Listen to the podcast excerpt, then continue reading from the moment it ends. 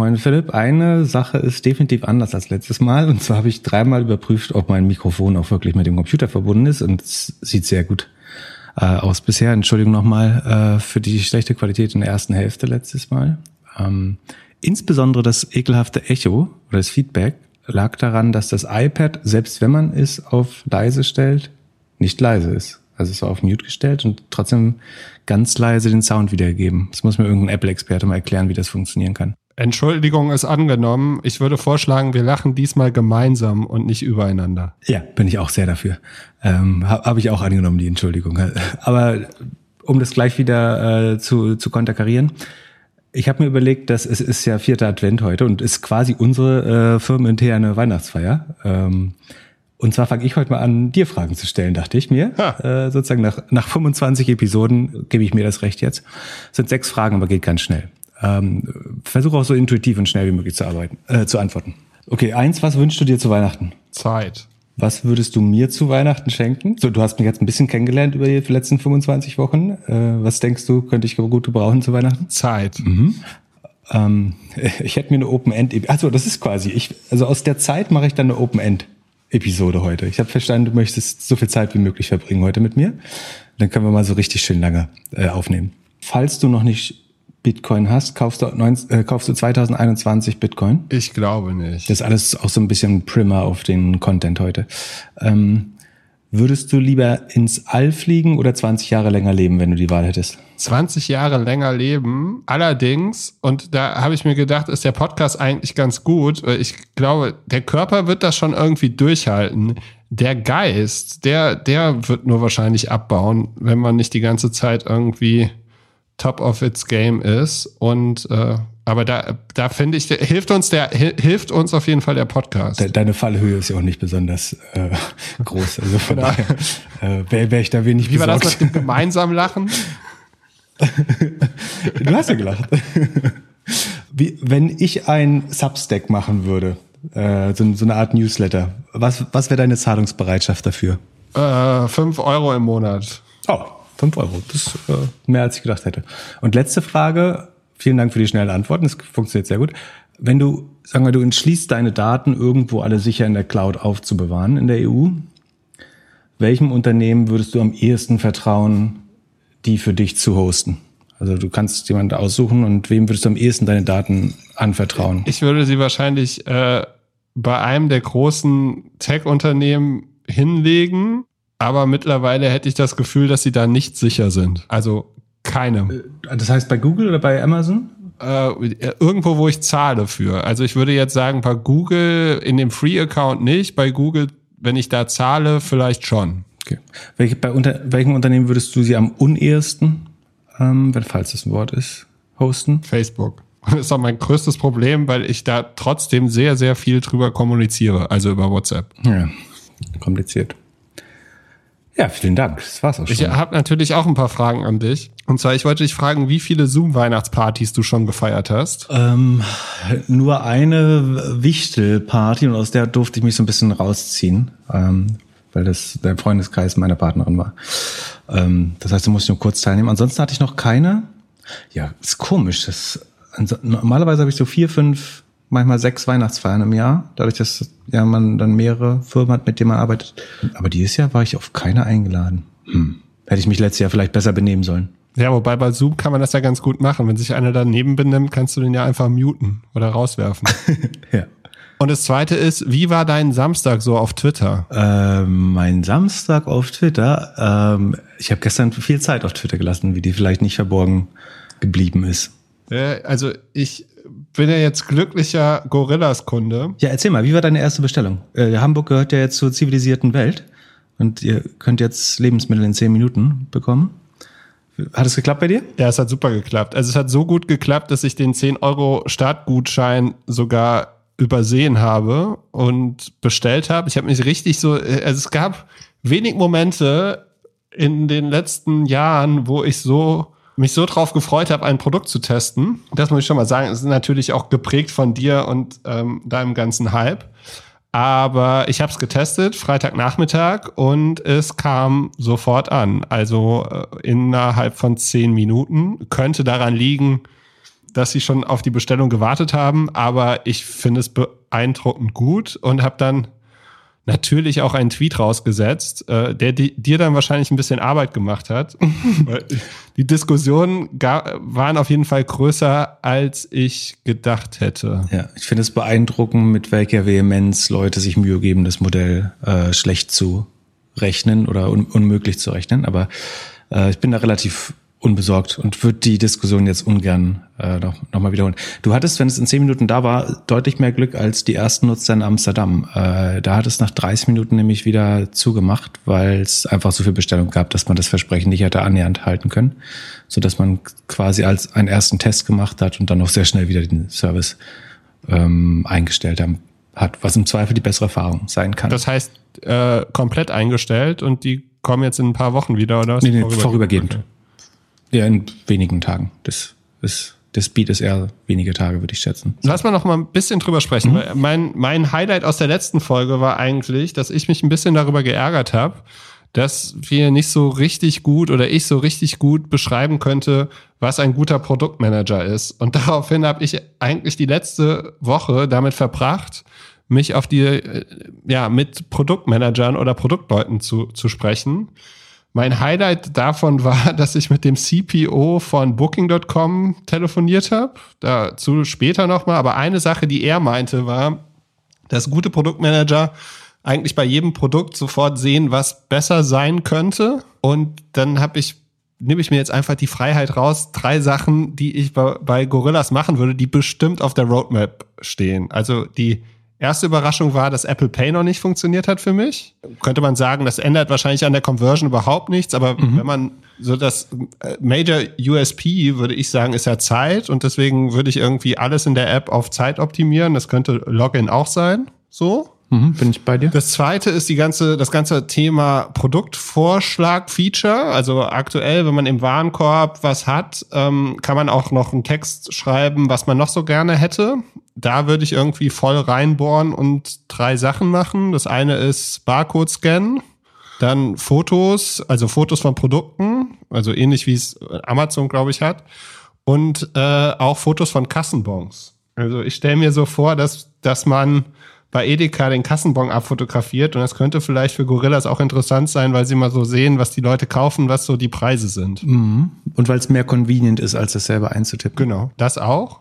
Äh, also, dass du halt sagst, so, okay, du, du hast jetzt für 50 Euro bei Edeka gekauft, du machst ein Foto und äh, das kommt halt rein und Gorillas schickt dir eine E-Mail oder eine Push und sagt, hey, wir, wir matchen den Einkauf oder wir geben den Einkauf günstiger oder sowas. Finde ich ziemlich gut schon, äh, muss ich sagen. Also was du jetzt aktiv angibst oder bewusst angibst, ist in dem Fall gar nicht so spannend was tatsächlich ich annehmen würde, was man macht, ist, man schaut einfach auf die internen leeren Suchen oder die Suchen mit einer besonders schlechten äh, Add-to-Basket-Conversion. Ja. Und dann findet man sehr schnell Produkte, die fehlen, also die auch die die höchste Relevanz haben. Aber ich finde die Idee mit dem äh, Kassenbon trotzdem gut. Äh, wenn man das sozusagen für seine besten Nutzer kriegt, sind das durchaus äh, spannende Daten. Ja.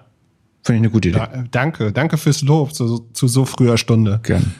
Und äh, ja, das, das dritte ist wahrscheinlich auch äh, normal mit lokalen Produkten kriegt man halt so ein bisschen äh, Local Flavor und ähm, ein bisschen dieses äh, nicht so ganz discountige, was, was Gorillas nicht hat, aber ich glaube, das macht auf jeden Fall Sinn, da mehr zu spielen. Gibt es in Hamburg noch nicht? In, in Berlin gibt es so Berlin Originals. Also du kriegst irgendwie Bonanza Coffee Heroes, Kaffee und so echt Berliner Produkte in Anführungsstrichen oder so hip, hip Berliner Produkte.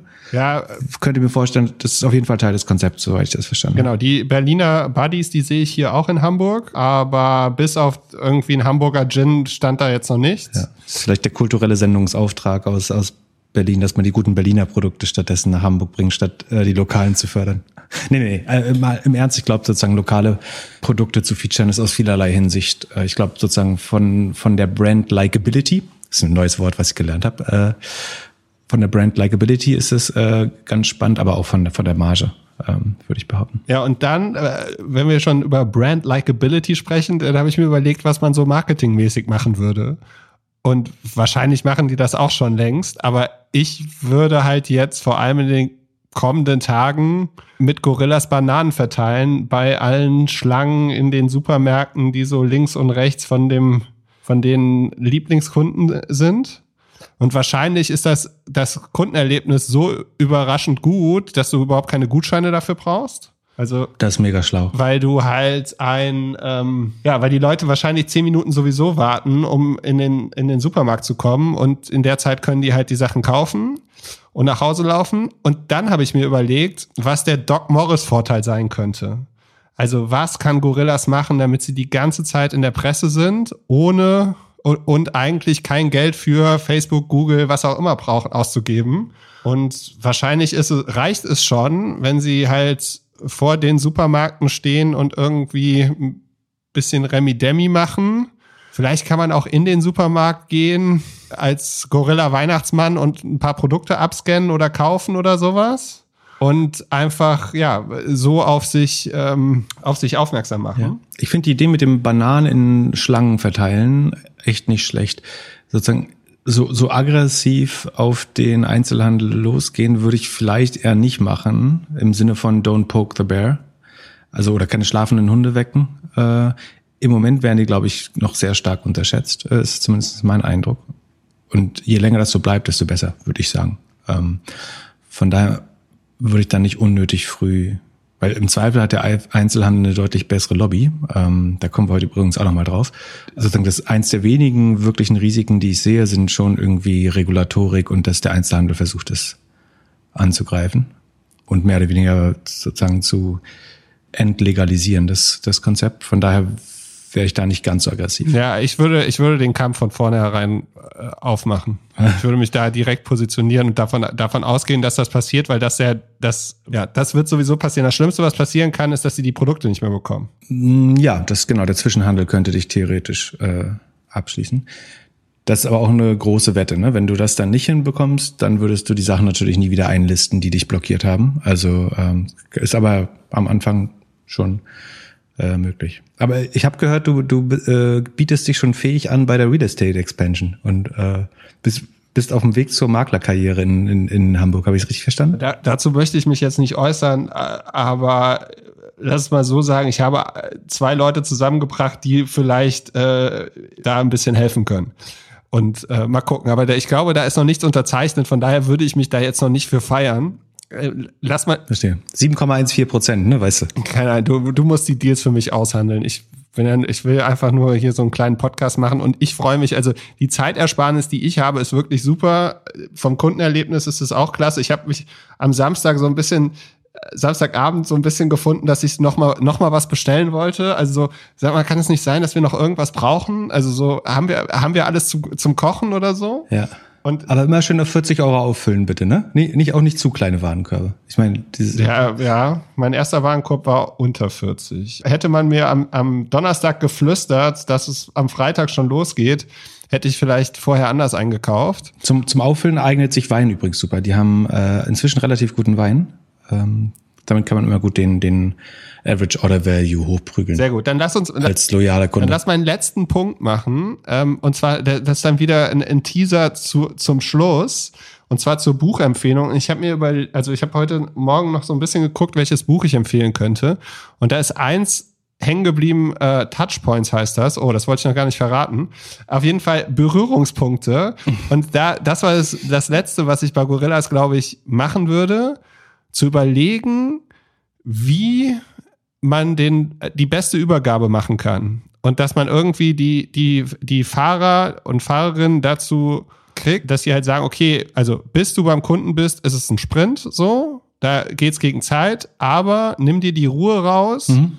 wenn du die Sachen übergibst und erhol dich auf dem Weg zurück, damit du dann wieder einen Sprint machen kannst. Und dass man das irgendwie so, so mit reinkommt. Also beim Golf ist es beispielsweise so, die besten Golf, Golfer und Golferinnen sind die, die schnell von Ball zu Ball laufen und dann ganz ruhig den Ball schlagen. Und so stelle ich mir das halt auch mhm. bei der Auslieferung vor. Also es gibt halt dieses 10-Minuten-Fenster, wo es halt richtig um jede Sekunde geht. Aber sobald die Tür aufgeht, muss halt so ein bisschen der Ruhepol mhm. hingehen. Also das Erlebnis muss ja irgendwie on point sein. Hat er gehetzt auf dich gewirkt? Nee, gar nicht. Der hat sich gefreut. Äh, wie würdest du, wie würdest du die Attitude beschreiben? So im Vergleich zu Postmann, äh, DHL-Bote, Rewe Lieferdienst? Äh, da habe ich auch noch eine gute Story. Also DHL kann man, glaube ich, nicht vergleichen. Weil? Warum?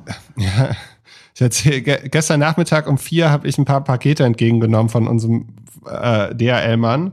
Und der Typ war einfach fertig. Mhm. Also der hat halt, der hat halt doppelt so viele Pakete wie normal. Und hier, da, der, der Inside, er meinte, die Post hat vor kurzem noch ein Software-Update gemacht. Jetzt braucht er zehn Minuten mehr pro Stunde.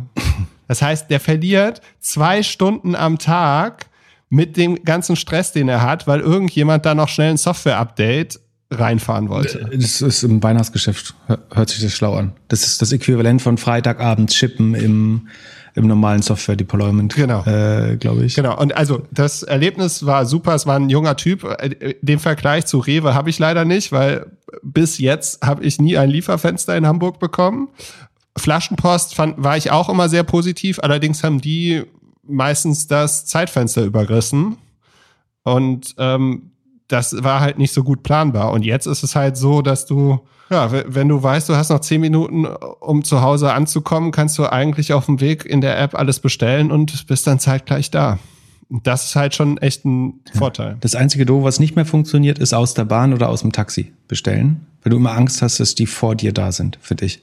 Ähm, okay, aber genug Werbung gemacht. Achso, doch ein, ein Tipp noch. Ähm, wenn man in einer Stadt wohnt, wo es Gorillas noch nicht gibt, wäre es vielleicht schlau, also und man sich das aber wünscht, dann ist es vielleicht schlau, sich die App trotzdem schon runterzuladen, weil sozusagen eine schlaue Firma würde ja die Expansion-Planung so ein bisschen danach anpassen, wo es sofort Kunden der erste Stunde, ersten Stunde gibt. Da würde ich mal drüber nachdenken, äh, ob man das, ja, das machen Ich glaube ja, dass die, dass die sich auf die großen Städte konzentrieren. Und ich bin mal gespannt, welches Copycat nächste, übernächste Woche rausgeht, die so alle 300.000 Städte machen und ob es dann die erste Akquisition gibt in den kommenden Wochen oder Monaten. Ja, also ich glaube, es wird mehr als eins geben. Äh, das, da muss Sven Schmidt vielleicht nochmal aus dem Weihnachtsurlaub zurückkommen. Äh, leider, so wie es im Moment anfühlt. Okay, worüber reden wir noch? Du kannst mir mal erklären, was am Montag bei Google passiert ist. Ich habe nur gemerkt, dass die down waren. Im Moment quatscht äh, Google dich wieder voll. Äh, wie hast du das denn geschafft? Oder war das in deinem nee, Studio? Das ist bei dir. Ich habe keine Google-Produkte hier rumliegen. Komisch. Aber du bist ja auf meinem Kopfhörer. Wie kann die es denn trotzdem hören? Keine Ahnung. Vielleicht das lachen wir eine halbe Stunde noch mal äh, sehr laut, weil doch irgendwas mit der Akustik nicht funktioniert hat. Äh, nee, das, das ist komisch. Äh, kann ich mir gerade noch nicht erklären. Also wir versuchen es nochmal. Okay. Kannst du mir mal erklären, was mit Google los ist? Du meinst, weil letzte Woche Google komplett down war? Ja, ach so genau. Im, Im, Nachhinein hat sich herausgestellt, also man hat nicht viel Informationen bekommen. Was Google sagt, ist, dass das sozusagen Authentifizierungsverfahren überlastet war. Ähm, das können zwei verschiedene Sachen. Es kann der echte Login sein oder sozusagen auch nur die Kommunikation mit dem Login oder die, sozusagen die interne Authentifizierung. Ähm, es wäre, wäre auch ein typischer Fall, der angegriffen, also typischer Teil, der angegriffen wäre, also nach meinem primitiven Verständnis von, von Web Security, der angegriffen werden würde, wenn jemand Google angegriffen hat. Also es ist sozusagen eine Unterstellung. Es kann, kann auch andere Gründe dafür geben, aber ähm, das war auf jeden Fall der Grund. Und damit sind natürlich auch ganz viele andere Sachen äh, ausgefallen. Also ist die Websuche teilweise ausgefallen. Aber es gibt ja so einen Status-Monitor bei Google, wo man sehen kann, welche Services gerade verfügbar sind. Und da waren, glaube ich, für eine Dreiviertelstunde oder so oder 20 Minuten, waren ähm, alle auf Rot. Also das heißt, du konntest deinen Gmail nicht benutzen, du konntest deine Ads wahrscheinlich nicht schalten. Ähm, YouTube war down ähm, und viele, viele andere Sachen auch. Hast du es mitbekommen? Selber? Ja, ich habe es mit, ich mitbekommen, weil meine E-Mails nicht mehr gingen. Und ich habe erst gedacht, ich hätte irgendwie das erste, was ich gedacht habe, ist jemand hat meinen Gmail ge ge gehackt, weil da irgendwie das nicht funktioniert hat.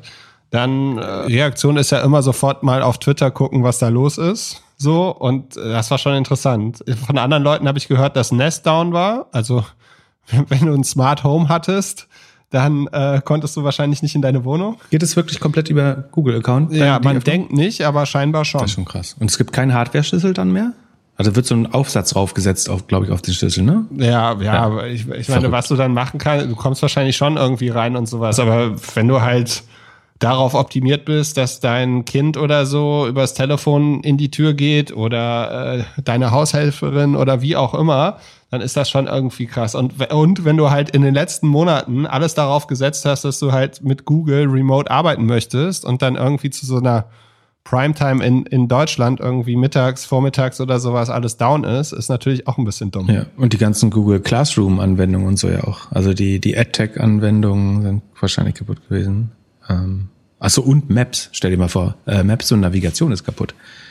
Wenn du, äh, wenn du an Weihnachten äh, zur Schwiegermutter fahren ja, musst. Oder fünf Jahre Fast Forward, wenn du selbstfahrende Autos hast. Ich meine, die würden deswegen nicht gegen Baum fahren, sondern halt eher unvermittelt anhalten, aber äh, zeigt schon auch, wie wichtig das ist, da irgendwie eine sehr redundante Struktur zu haben oder weniger anfällige Infrastruktur zu haben. Äh, übrigens bringt Amazon seinen eigenen Mapping-Dienst jetzt raus. Der, also Google Maps hat die Preise pro Anfrage immer teurer gemacht äh, über die letzten Jahre und zwar, also Entwickler waren da sehr unglücklich mit, ähm, weil die so eine Art Monopol-Pricing da gemacht haben und es gab ja auch wirklich wenig gute Alternativen.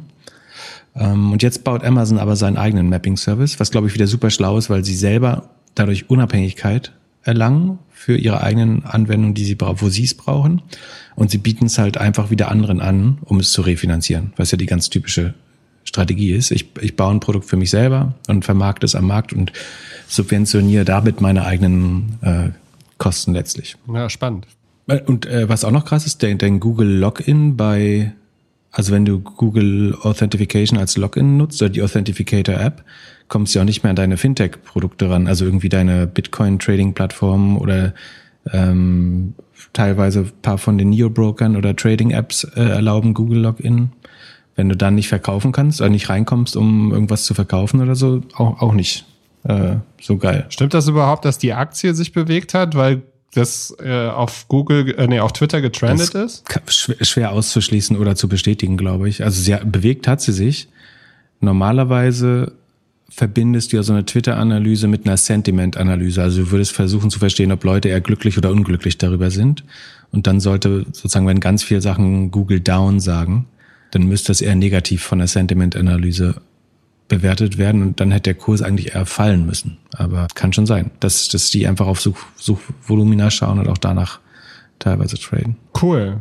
Dann lass mal weitergehen und über Substack reden. Also fünf Euro im Monat würde ich dir überweisen. Aber würdest du dafür jede Woche einen guten Artikel schreiben oder drei? Ja. Kannst du vielleicht noch ziemlich viele Sachen, die bei dir in Evernote stehen, recyceln und da, daraus die ersten Monate leben? Ja, da, genau. Wenn ich einfach die alten äh, Evernote-Artikel, äh, die ich so halb fertig geschrieben habe, da publiziere, würde es eine Zeit lang reichen. Ich habe tatsächlich heute äh, Nachmittag so, ein, so einen Test-Account aufgemacht.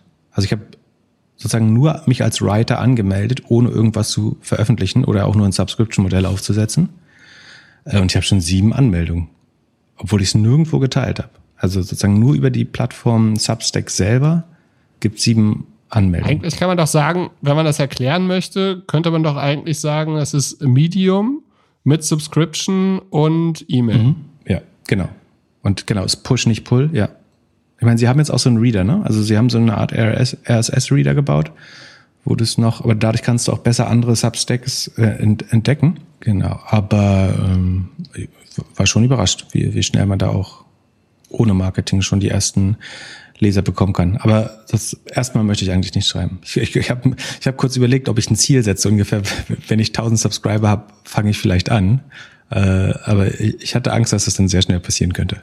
Deswegen möchte ich da äh, vorerst noch nicht noch mehr Druck auf mich legen. Bin, habe mich ja schon äh, in diesen Podcast reinquasseln lassen und ähm, deswegen bin ich da äh, eher vorsichtig. Ähm, was ich lustig finde an Substack ist, also es ist ja, was man sieht, oder das ist gerade so en vogue, weil viele wirklich renommierte Journalisten von ihren Verlagserzeugnissen, zum Beispiel Casey Newton von The Verge, ähm, zu Substack wechselt und da halt für 10 Euro pro Monat oder äh, Ben Thompson von Stratechery, auch gutes Beispiel, wobei der ist nicht auf Substack, glaube ich. Ähm, wie auch immer, auf jeden Fall wechseln viele in das System und publizieren halt nicht mehr un unter Publishern und Verlagen. Und ich finde das deswegen interessant, weil die Journalisten schreiben ja immer, dass die, die, die Pornoindustrie, der, der Vorreiter, die Speerspitze der Evolution des, des Publishing oder des Internet als Ganzes ist. Äh, und da kann man tatsächlich große Parallelen ziehen. Also irgendwie Porn hat letztlich VHS, DVD, Blu-ray, 3D, VR, wurde stark durch, durch die Porn-Industrie getrieben, Affiliate-Marketing, PPC-Marketing, selbst Live-Chat und was wir heute als Zoom kennen, wurde zuerst kommerziell mit Sicherheit äh, auch dort äh, verwendet in, in Webcams. Also ähm, es scheint wirklich so, dass das eigentlich die, die Wiege von äh, Internettechnologien oder Kommunikationstechnologien ist. Ähm, und das Spannende ist ja, im Porn hast du ja gesehen, dass es also als sozusagen professioneller Beobachter habe ich in den letzten Jahren wahrgenommen, dass ursprünglich die, die, die Stars oder Talents alle bei Verlagen waren, also irgendwie bei, ja, Magna Media oder keine Ahnung, wie die heißen, äh, irgendwelche Verlagshäuser, wo die dann so angestellt sind oder einen gewissen Revenue Share haben auf die Einnahmen. Und dann gab es ja die Zeit der Tubes, also wo irgendwie YouPorn und PornTube und was weiß ich alles hochgekommen sind. Und das ist ja eigentlich wie, das war der Vorläufer von Homeless Media, wenn du so willst, dass deine, dass du auf vielen Plattformen spielst, aber eigentlich nirgendwo was von den Einnahmen mit abbekommst. Wie, wie irgendwie weiß, dass auf Facebook äh, existiert oder auf Twitter oder auf, auf Periscope oder auf, auf, auf dritten Plattformen. Das ist ja eigentlich der Vergleich zu den Tubes und das hättest du da fünf bis zehn Jahre früher sehen können eigentlich, was mit der Medienindustrie passieren wird. Nämlich, dass es sowas wie Homeless Media geben wird. Und was daraufhin passiert ist, weil die Einnahmen eingebrochen sind durch die Tubes, was du jetzt auch in der Verlagswirtschaft siehst, sind nach meinem Wissen irgendwie die Pornstars weiter zu Services wie Patreon und ähm, OnlyFans gezogen und lassen sich da quasi sponsoren mit, mit einem Subscription-Modell, was dann lustigerweise sehr ähnlich ist zu dem von Substack, wo die Plattform dann nur noch irgendwie 10, 10 15 Prozent bekommt und sie dafür einen Großteil der, der Einnahmen behalten, wo dann natürlich aber nur die, die allerbesten überleben kann. Und wenn man jetzt überlegt, was das für den, für den Journalismus heißen kann, also es wird dadurch schon so ein bisschen so ein Almosen-Journalismus oder man kann auch sagen, es ist die, die ultimative, also positiv formuliert, ist die ultimative Meritokratie. Du wirst halt von deinen Lesern äh, finanziert.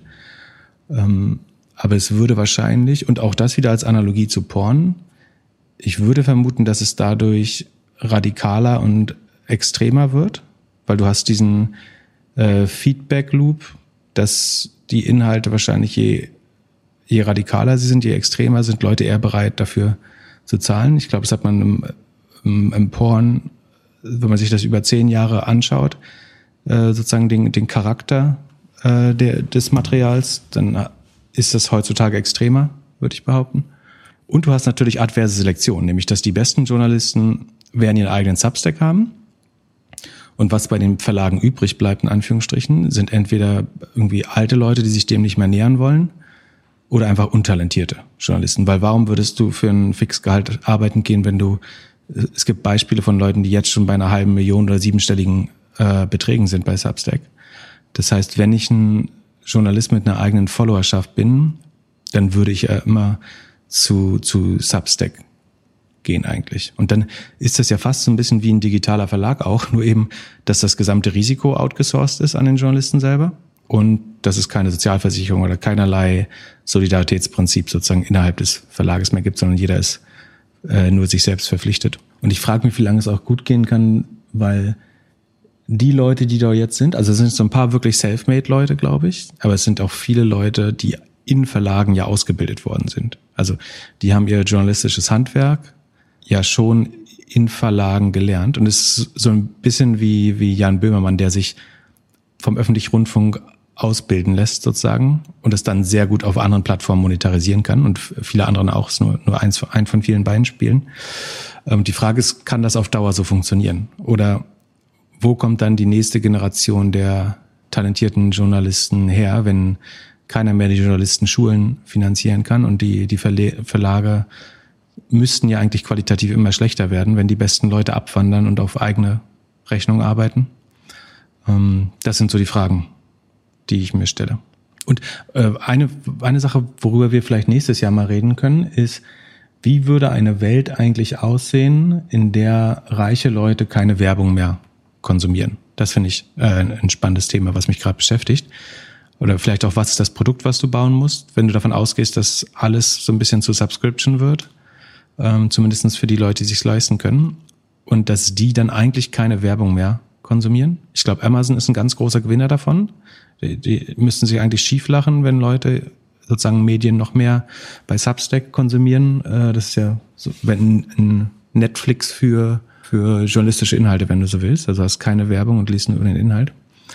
Und dann können die, die Konsumgüterhersteller ihre Nutzer, Nutzer nirgendwo mehr finden, außer sie finden sie direkt dort, wo sie einkaufen und das ist ja Amazon.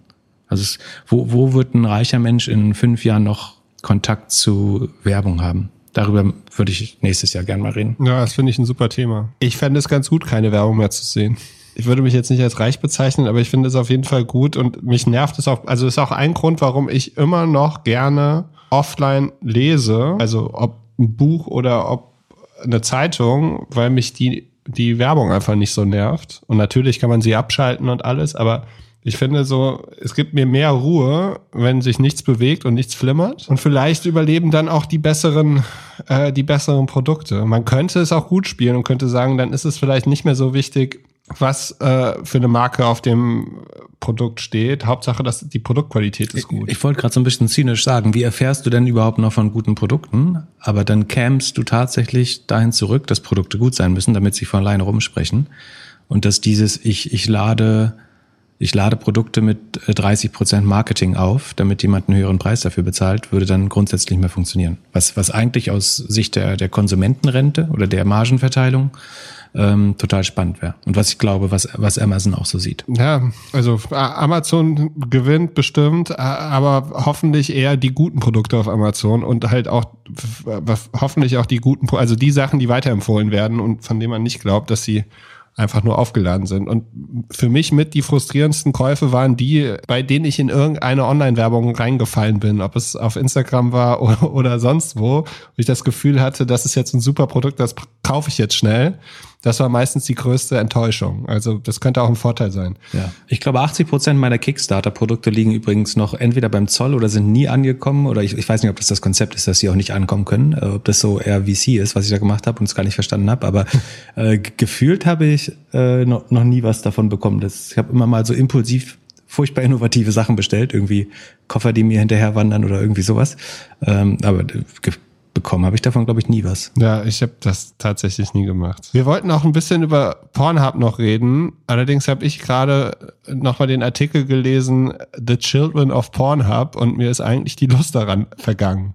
Was man schon sagen könnte, ist, dass die ein bisschen Stress bekommen haben in den letzten Wochen. Wahrscheinlich auch durch diesen Artikel von der New York Times. Äh, die Zahlungsanbieter sind irgendwie weggegangen und äh, aber sie haben jetzt den Content aufgeräumt, richtig? Ja, man kann das vielleicht so abkürzen, weil es ja wirklich nicht so appetitlich ist, ähm, dass Pornhub sich nach Kritik selbst verpflichtet hat, die Videos, wo kein Consent, also keine äh, Einwilligung der Akteure oder Talente vorliegt, also insbesondere sind das auch Revenge-Porn oder äh, ungenehmigt aufgenommene Videos, ähm, oder wo der Altersnachweis nicht erbracht werden konnte, ähm, freiwillig von der Plattform zu nehmen. Und dann hat sich herausgestellt, äh, das sind 80 Prozent der Inhalte.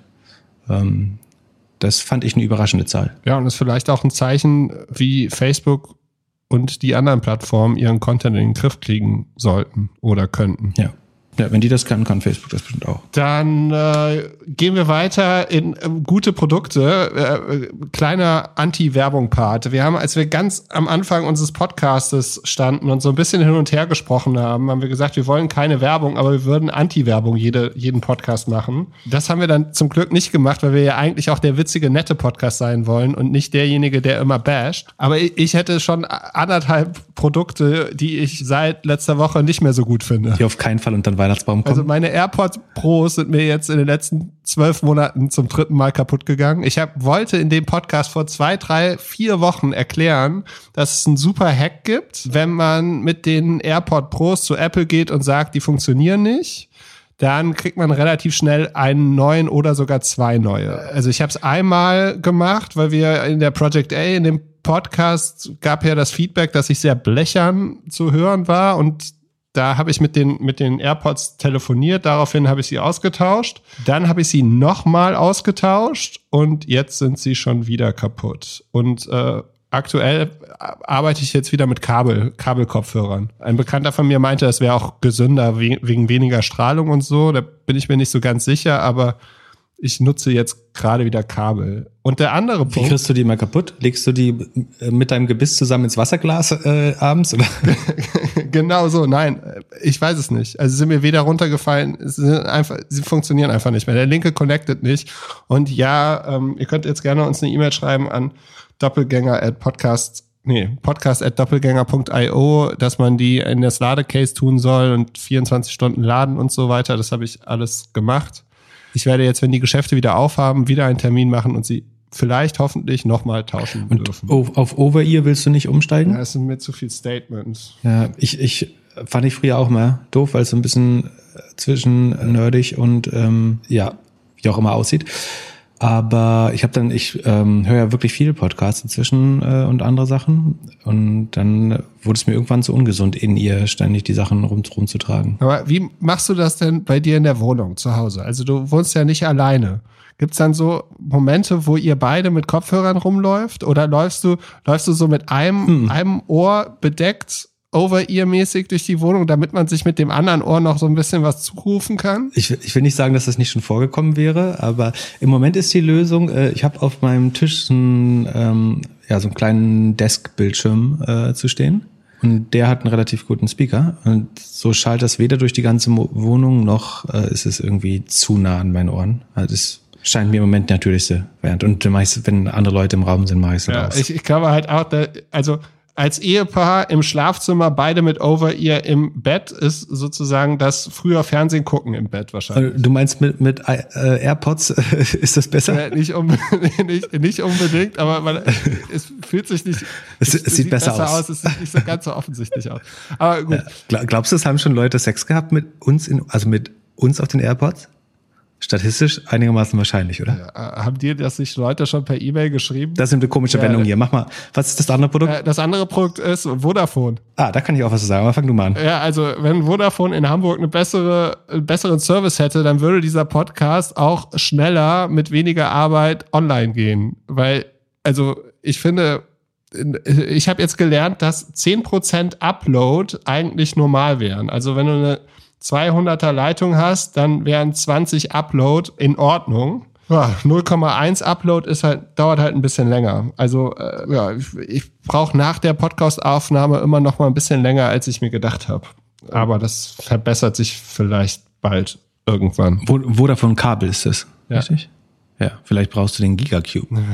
ähm, wie auch immer. Ich, ich war in meiner alten Wohnung auch Vodafone-Kabelkunde und habe dann ähm, also ich muss zugeben, ich bin jetzt irgendwie nicht der talentierteste Mensch, wenn es um so weltliche Belange geht, wie Verträge zu kündigen und habe das dann pünktlich, einigermaßen pünktlich zum Umzug gekündigt, um dann zu erfahren, dass ich meinen TV-Kabelvertrag noch ein Jahr weiter bezahlen muss, obwohl ich nicht in der Wohnung bin und mein DSL-Vertrag oder Internetvertrag noch ganze vier Monate weiter bezahlen darf und dass ich insgesamt 350 Euro Schutzgebühr für die ungefähr zwölf Jahre alten Geräte, die ich irgendwann mal bekommen habe, die natürlich niemand mehr verwenden kann, wird oder darf, ähm, bezahlen soll, wenn ich die nicht zurückschicke zu Vodafone. Obwohl die natürlich schon längst im Elektroschrott gelandet sind, weil das ist, wo sie hingehören. Ähm, genau, das wird aber nicht gewürdigt von, von Vodafone, sondern stattdessen werde ich jetzt nochmal 350 Euro zahlen äh, dürfen dafür, dass ich die Geräte für Vodafone entsorgt habe. Naja, würde ich vielleicht auch nicht nochmal machen, den Vertrag. Aber ich bin, weiß auch nicht, ob es bei 1 und 1 jetzt gerade besser. Jetzt bin ich bei 1 und 1 äh, und ich hoffe, bis dahin wird der Bereich besser reguliert, dass, so dass das gar nicht mehr äh, möglich ist, Kunden so zu verarschen. Ja, ich glaube, dass ehrlich gesagt, dass das alle so machen. Also ich kam aus dem Telekom-Vertrag für äh, Internet zu Hause, kam ich auch bei einem Umzug schlechter raus, als mir lieb war. Vor allem, weil sie gar nicht den, also ich hätte die, den Vertrag ja mitgenommen, wenn sie mir garantiert hätten, dass ich in der neuen Wohnung genau den gleichen, das gleiche Angebot habe, aber das war damals nicht der Fall. Und generell, glaube ich, ist da schon irgendwie so ein bisschen äh, Raum, um das cooler, besser, netter zu machen. Also ich verstehe auch, äh, also eigentlich, wenn man sich so ausdenkt, dass ein Haus irgendwie 10, 20 Wohnungen hat und die alle individuellen eigenen Vertrag haben, muss man da doch irgendwie ein Arbitragegeschäft machen können, indem man sagt, okay, wir kümmern uns um dieses Haus, dass da schnelles Internet ist. Ah, und eigentlich wollen ja alle das Gleiche. Da, da gab es äh, in mal, ich habe früher mal sozusagen auf dem Dorf im Speckgürtel einer mittelgroßen Kreisstadt gewohnt und da hat ein Anbieter so Internet über Funk gemacht. Also der hat äh, einen Funkmast aufgestellt, sondern einfach so ein lokaler Elektrobetrieb. Und dann konntest du über Funk relativ günstig sowohl äh, Kabel als auch Internet äh, empfangen. Fand ich eine gu gute Lösung. Also eine, so eine Art kleine äh, Kommune, die sich das geteilt hat. Äh, das hat relativ viel Sinn gemacht. Ähm, aber ich habe äh, gelesen, äh, Starlink hat auch Frequenzen bestellt für, für Westeuropa oder Deutschland, weiß ich gar nicht. Aber ähm, das heißt, du bekommst bald von Elon Musk Internet aus dem All. Oder vielleicht wird es mit 5G ja neue Angebote geben. Äh, also auf jeden Fall würde ich um keinen Preis der Welt nochmal irgendeinen stationären Internetanschluss haben wollen. Wenn man 5G über Luft haben kann, ist es, glaube ich, deutlich besser und flexibler und auch portabler, weil es halt einfach mitnehmen kannst, ohne den ganzen ganzen Wirrwarr. Ja, solange du die Antenne nicht auf dem Nachbarhaus hast. Ja, das kann nur irgendwie 100 Meter weit oder so, ne? Ja, das weiß ich nicht ganz genau. Ich kenne nur die Geschichten von Leuten, die dann auf einmal äh, gemerkt haben, dass sie im Nachbarhaus eine Antenne auf dem Dach haben und das dann doch nicht mehr so gut und so gesund fanden. Du liest auch wieder komische Magazine oder was was doch mal wieder nicht, auf Facebook? Ich lese ja nicht so viel. Das ist ja eher von Leuten, die mir das dann erzählt haben.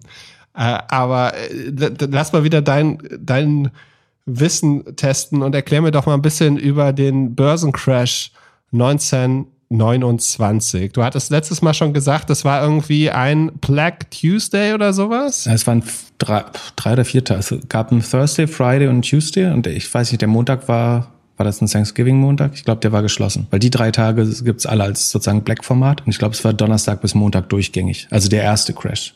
Und insgesamt ging es drei, äh, das ging, glaube ich, drei Jahre lang. Das habe ich neulich erst gelernt. Äh, ich dachte, das wäre rapider, aber es war wirklich ein Verfall über, also es gab diese ganz schlimmen äh, Tage, aber es gab dann einen dreijährigen Verfall, bis der, der Index ähm, irgendwie 80, 90 Prozent der Gewinne der Vorjahre aufgeraucht hat. Äh, über drei Jahre. Und dann gab es die, die Weltwirtschaftskrise. Oder sagen, es war der, der Anfang der Weltwirtschaftskrise. Aber davor war das äh, die absolute Blütezeit, ne? also die sogenannten goldenen Zwanziger oder Roaring Twenties in den USA.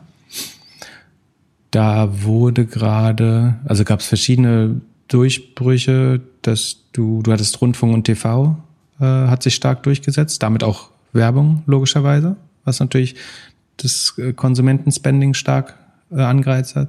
Das Automobil hat sich gerade verbreitet in der Mittelschicht. Die Haushalte wurden elektrifiziert, das heißt, jeder konnte auf einmal einen Kühlschrank, äh, eine Waschmaschine, einen Staubsauger äh, im eigenen Haus haben.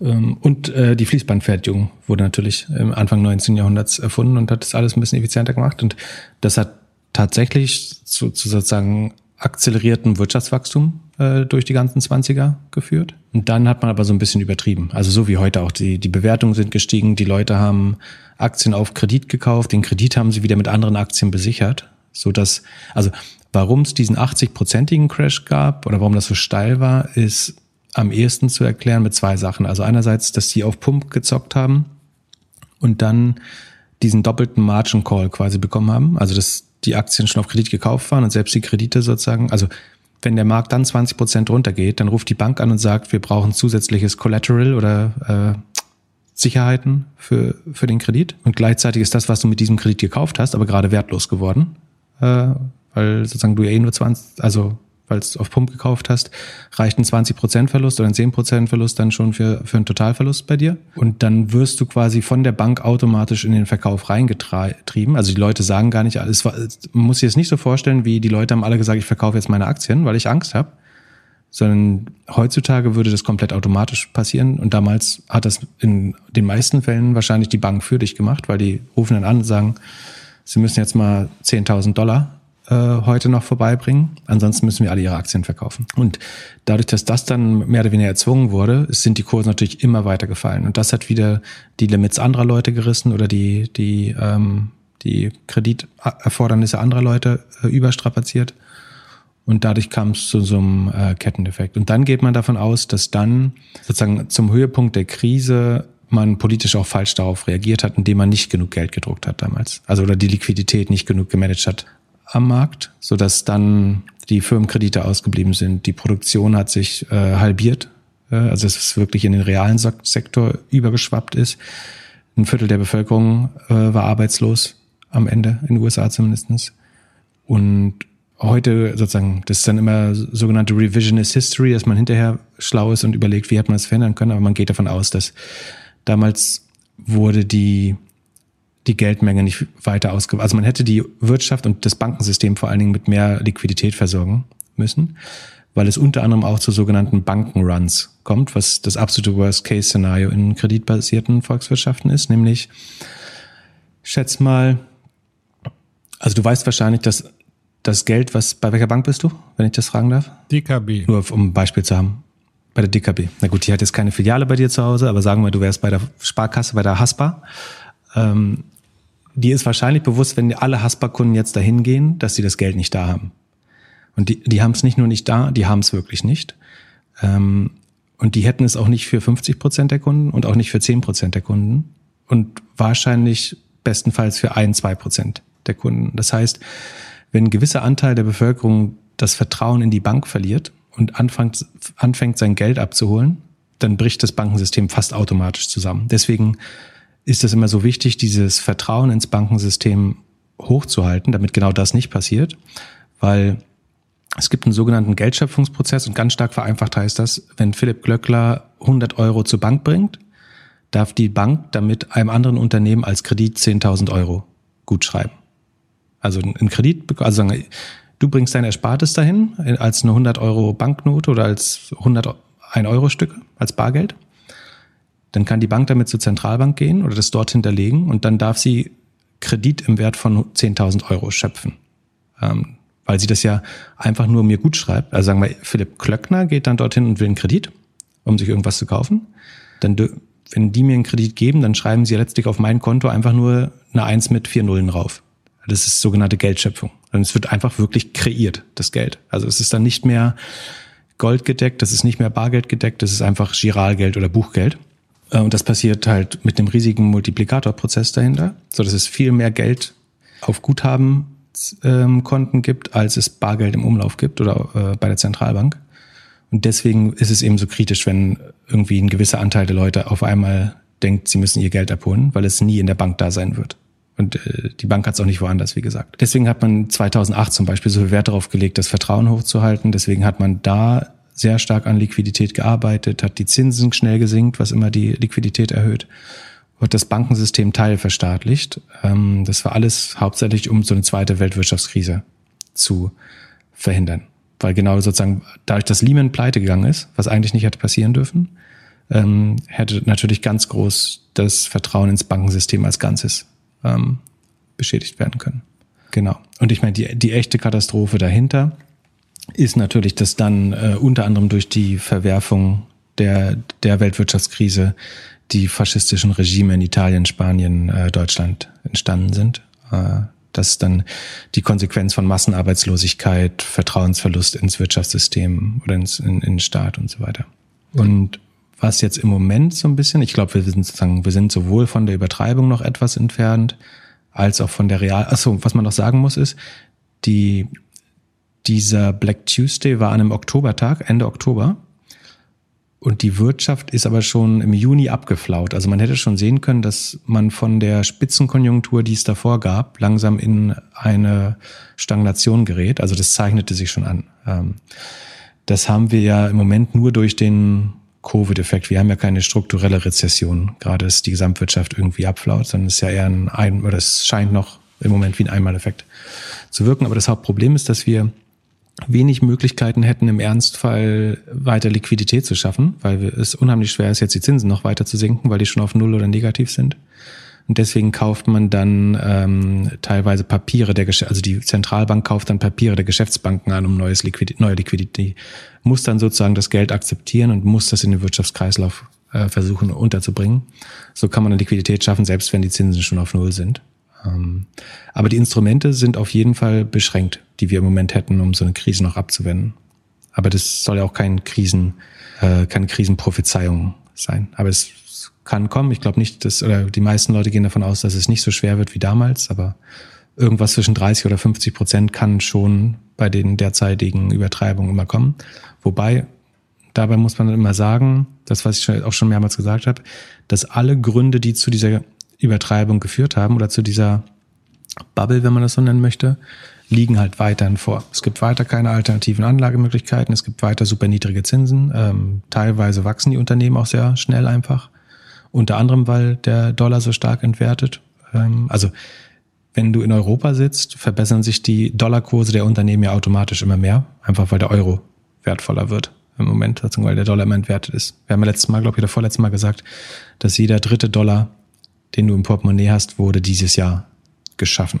Und wenn du dein Geld nicht um 50 Prozent vermehrt hast dieses Jahr, dann hast du real wahrscheinlich Wert verloren, wenn du in den USA lebst. Genau.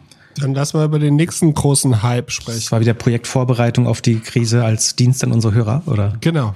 Ja, ich finde, wenn, wenn alle, alle rufen, kaufen, kaufen, kaufen, dann müssen wir schon ein bisschen anders auch beibringen und ein bisschen Geschichtsunterricht. Um das noch äh, zu ergänzen, also hätte man damals aber seine Aktien behalten, auch da hätte man irgendwann wieder die gleichen Kurse gesehen, äh, wenn man sie einfach ganz langfristig gehalten. Das Problem ist, die Leute konnten die Aktien nicht halten, weil sie sie auf Pump gekauft haben. Das war das besonders Fatale, dass sie mit Geld, das sie nicht hatten, Aktien gekauft haben.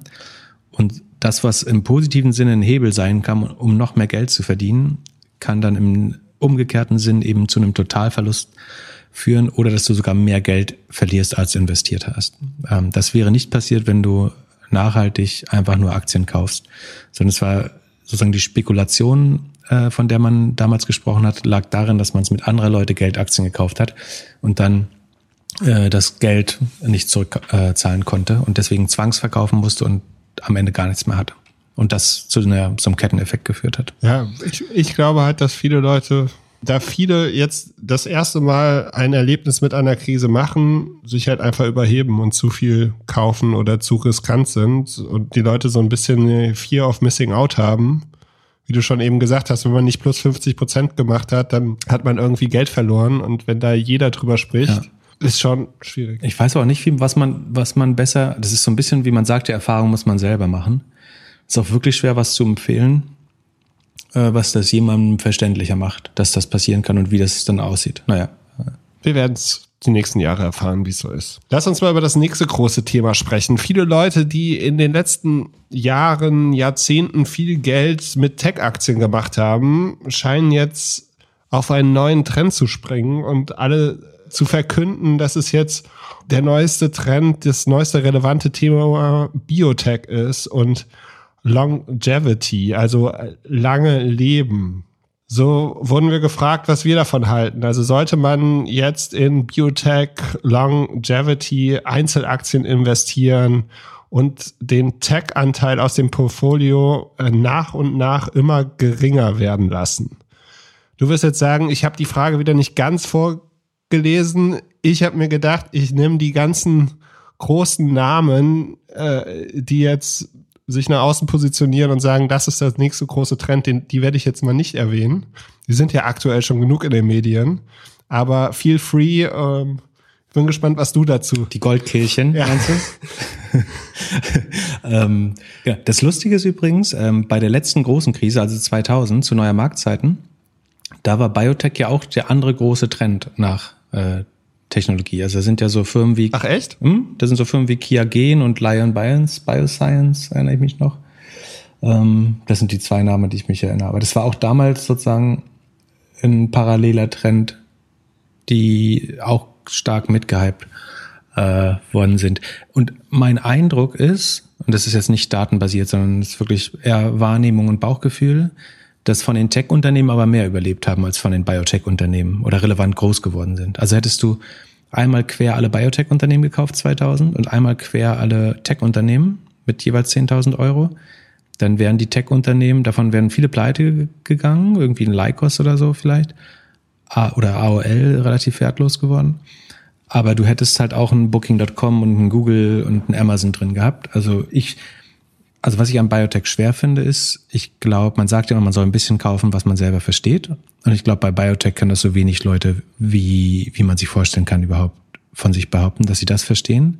Meine Einschätzung ist außerdem, und ich glaube, das ist realistisch, dass das ein bisschen mehr Gambling- und Casino-Charakter hat. Also du musst eigentlich gerade dort einen ETF oder Fonds nehmen oder einen großen, großen Korb von verschiedenen Unternehmen, weil stell dir mal vor, du hättest jetzt auf den, auf den Impfstoff gewettet und dann hättest du irgendwie CureVac, Moderna, BioNTech, ähm, AstraZeneca, Pfizer, ähm, GlaxoSmithKline, du hast halt jedes Pharmaunternehmen hat ja irgendwie daran gearbeitet, Johnson Johnson, äh, also es haben so viele Unternehmen daran gearbeitet, plus hättest du jetzt noch jedes aufstrebende ähm, Biotech-Unternehmen gekauft, was theoretisch so einen Impfstoff hätte bauen können.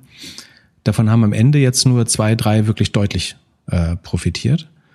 Ähm, und alle anderen sind wahrscheinlich, haben entweder wieder stark nachgelassen in den Kursen oder stehen genau da, wo sie auch vorher schon standen. Von daher ist es so ein bisschen wie, glaube ich, Roulette spielen, wer jetzt da den Durchbruch schafft. Und wer den Durchbruch schafft, hat natürlich dann, also es ist ein Hit-Business, um es einfach zu sagen. Also wer, der, du brauchst einen Home Run und der vervielfacht dann ganz oft den Kurs auch sehr schnell.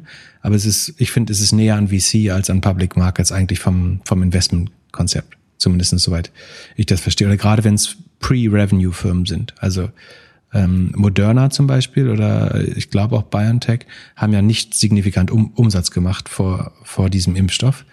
Ähm, deswegen bin ich mir nicht sicher, ob das an Public Markets überhaupt gehört. Äh, weil letztlich kann der Privatanleger das schlecht einschätzen. Und würdest du gerne lange leben?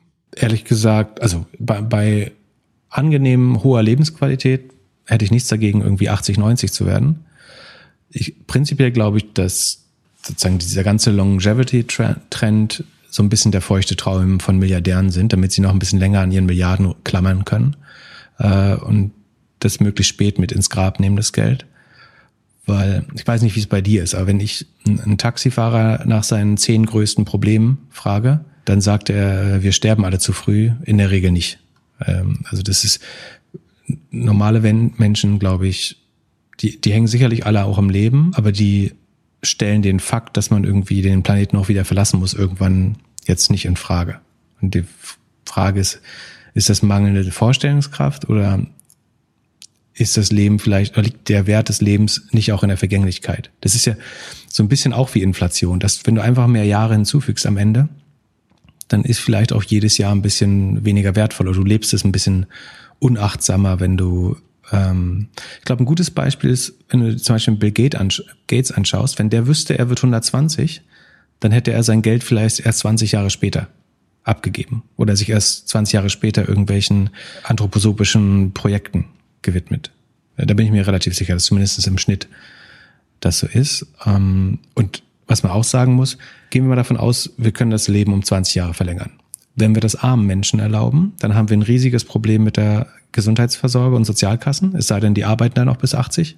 Und wenn wir es reichen, nur, sagen wir, es wird so teuer, dass sich nur reiche Menschen leisten können, dann haben wir auch ein Problem, nämlich dass die, die Erbschaften, auf die wir so ein bisschen angewiesen sind, glaube ich, dass, weil Geld sich da ja, also Erbschaften sind ja eine der wenigen Sachen, die zur, also was das, die umgekehrte Konzentration zur Distribution von Kapital im Volk beitragen, weil wenn du mehr als ein Kind hast, dann sollte sich das Vermögen dadurch theoretisch teilen. Und idealerweise kriegt der Staat zumindest ein bisschen was, meiner Meinung nach zu wenig äh, von, von den Erbschaften. Und wenn jetzt die ganze Boomer-Generation noch älter werden würde, dann finden diese Erbschaften noch später statt. Und ich halte das sozusagen für den gesellschaftlichen Vertrag nicht, nicht für förderlich. Ich finde, es sollte eine Klausel, ich, soll, ich finde, es sollte erlaubt werden und es sollte eine Klausel geben, dass das nur reiche Leute machen dürfen, die ihr Leben lang auch Steuern bezahlt haben in den Ländern, in denen sie leben. Ja, das finde ich gut. Oder dass du für jedes Jahr ähm, vier ähm, Prozent oder drei Prozent deines Vermögens abgeben musst. Also dass du so eine Pre-Erbschaftssteuer hast und ab 80 zahlst du jedes Jahr drei Prozent deines äh, Vermögensteuer. Das ist doch super, weil es wird ja nie null. Ich, ich glaube, dann wäre es vereinbar. Ich, ich will, also ich will auch niemandem sagen, wann er ins Grab steigen muss oder so. Sollen die Leute halt so alt werden, wie sie wollen. Aber ich glaube, es ist nicht so Vorteil, so einfach vorteilhaft, wie man sich das ähm, vorstellt. Ja, ich glaube, die brauchen einfach die nächste große Story, mit dem sie dann wieder Geld machen können.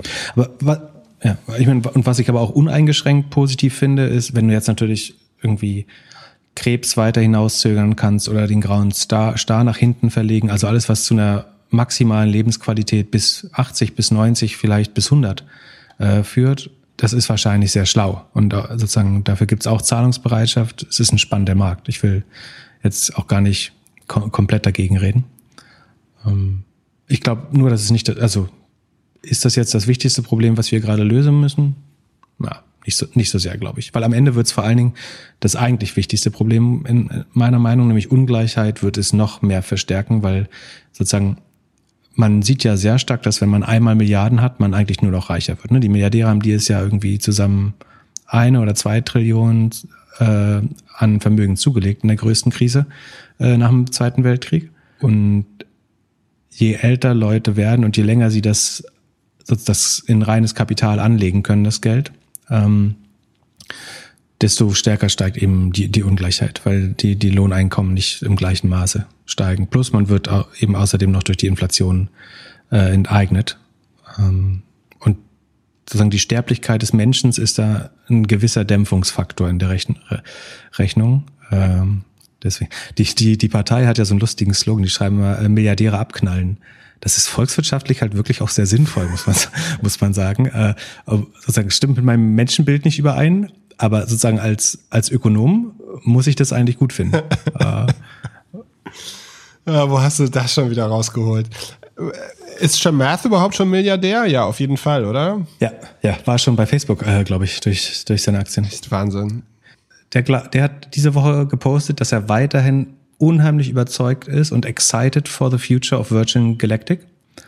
Äh, und aber nachdem es diesen Fehlstart gab, am Montag hat er auch 40 Prozent seiner Anteile verkauft. Äh, mal sicherheitshalber. Aber doch angeblich nur, weil er irgendwie Cashflow-Probleme hatte, oder, oder warum? Liquidity Management ist das äh, richtige Wort dafür. Okay, was ist der Unterschied? Gibt es einen Unterschied?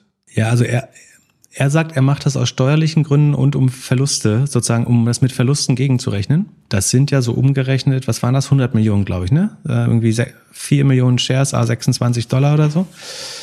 Ich glaube nicht, dass er 100 Millionen Verlust gemacht hat dieses Jahr, ehrlich gesagt, die er ausgleichen muss. Ähm, und äh, insgesamt haben Insider über, ich, ah, ich will nicht lügen, aber eine deutlich höhere Anzahl an. Also er ist nur einer von vielen Insidern, die verkauft haben diese Woche oder in diesem Monat.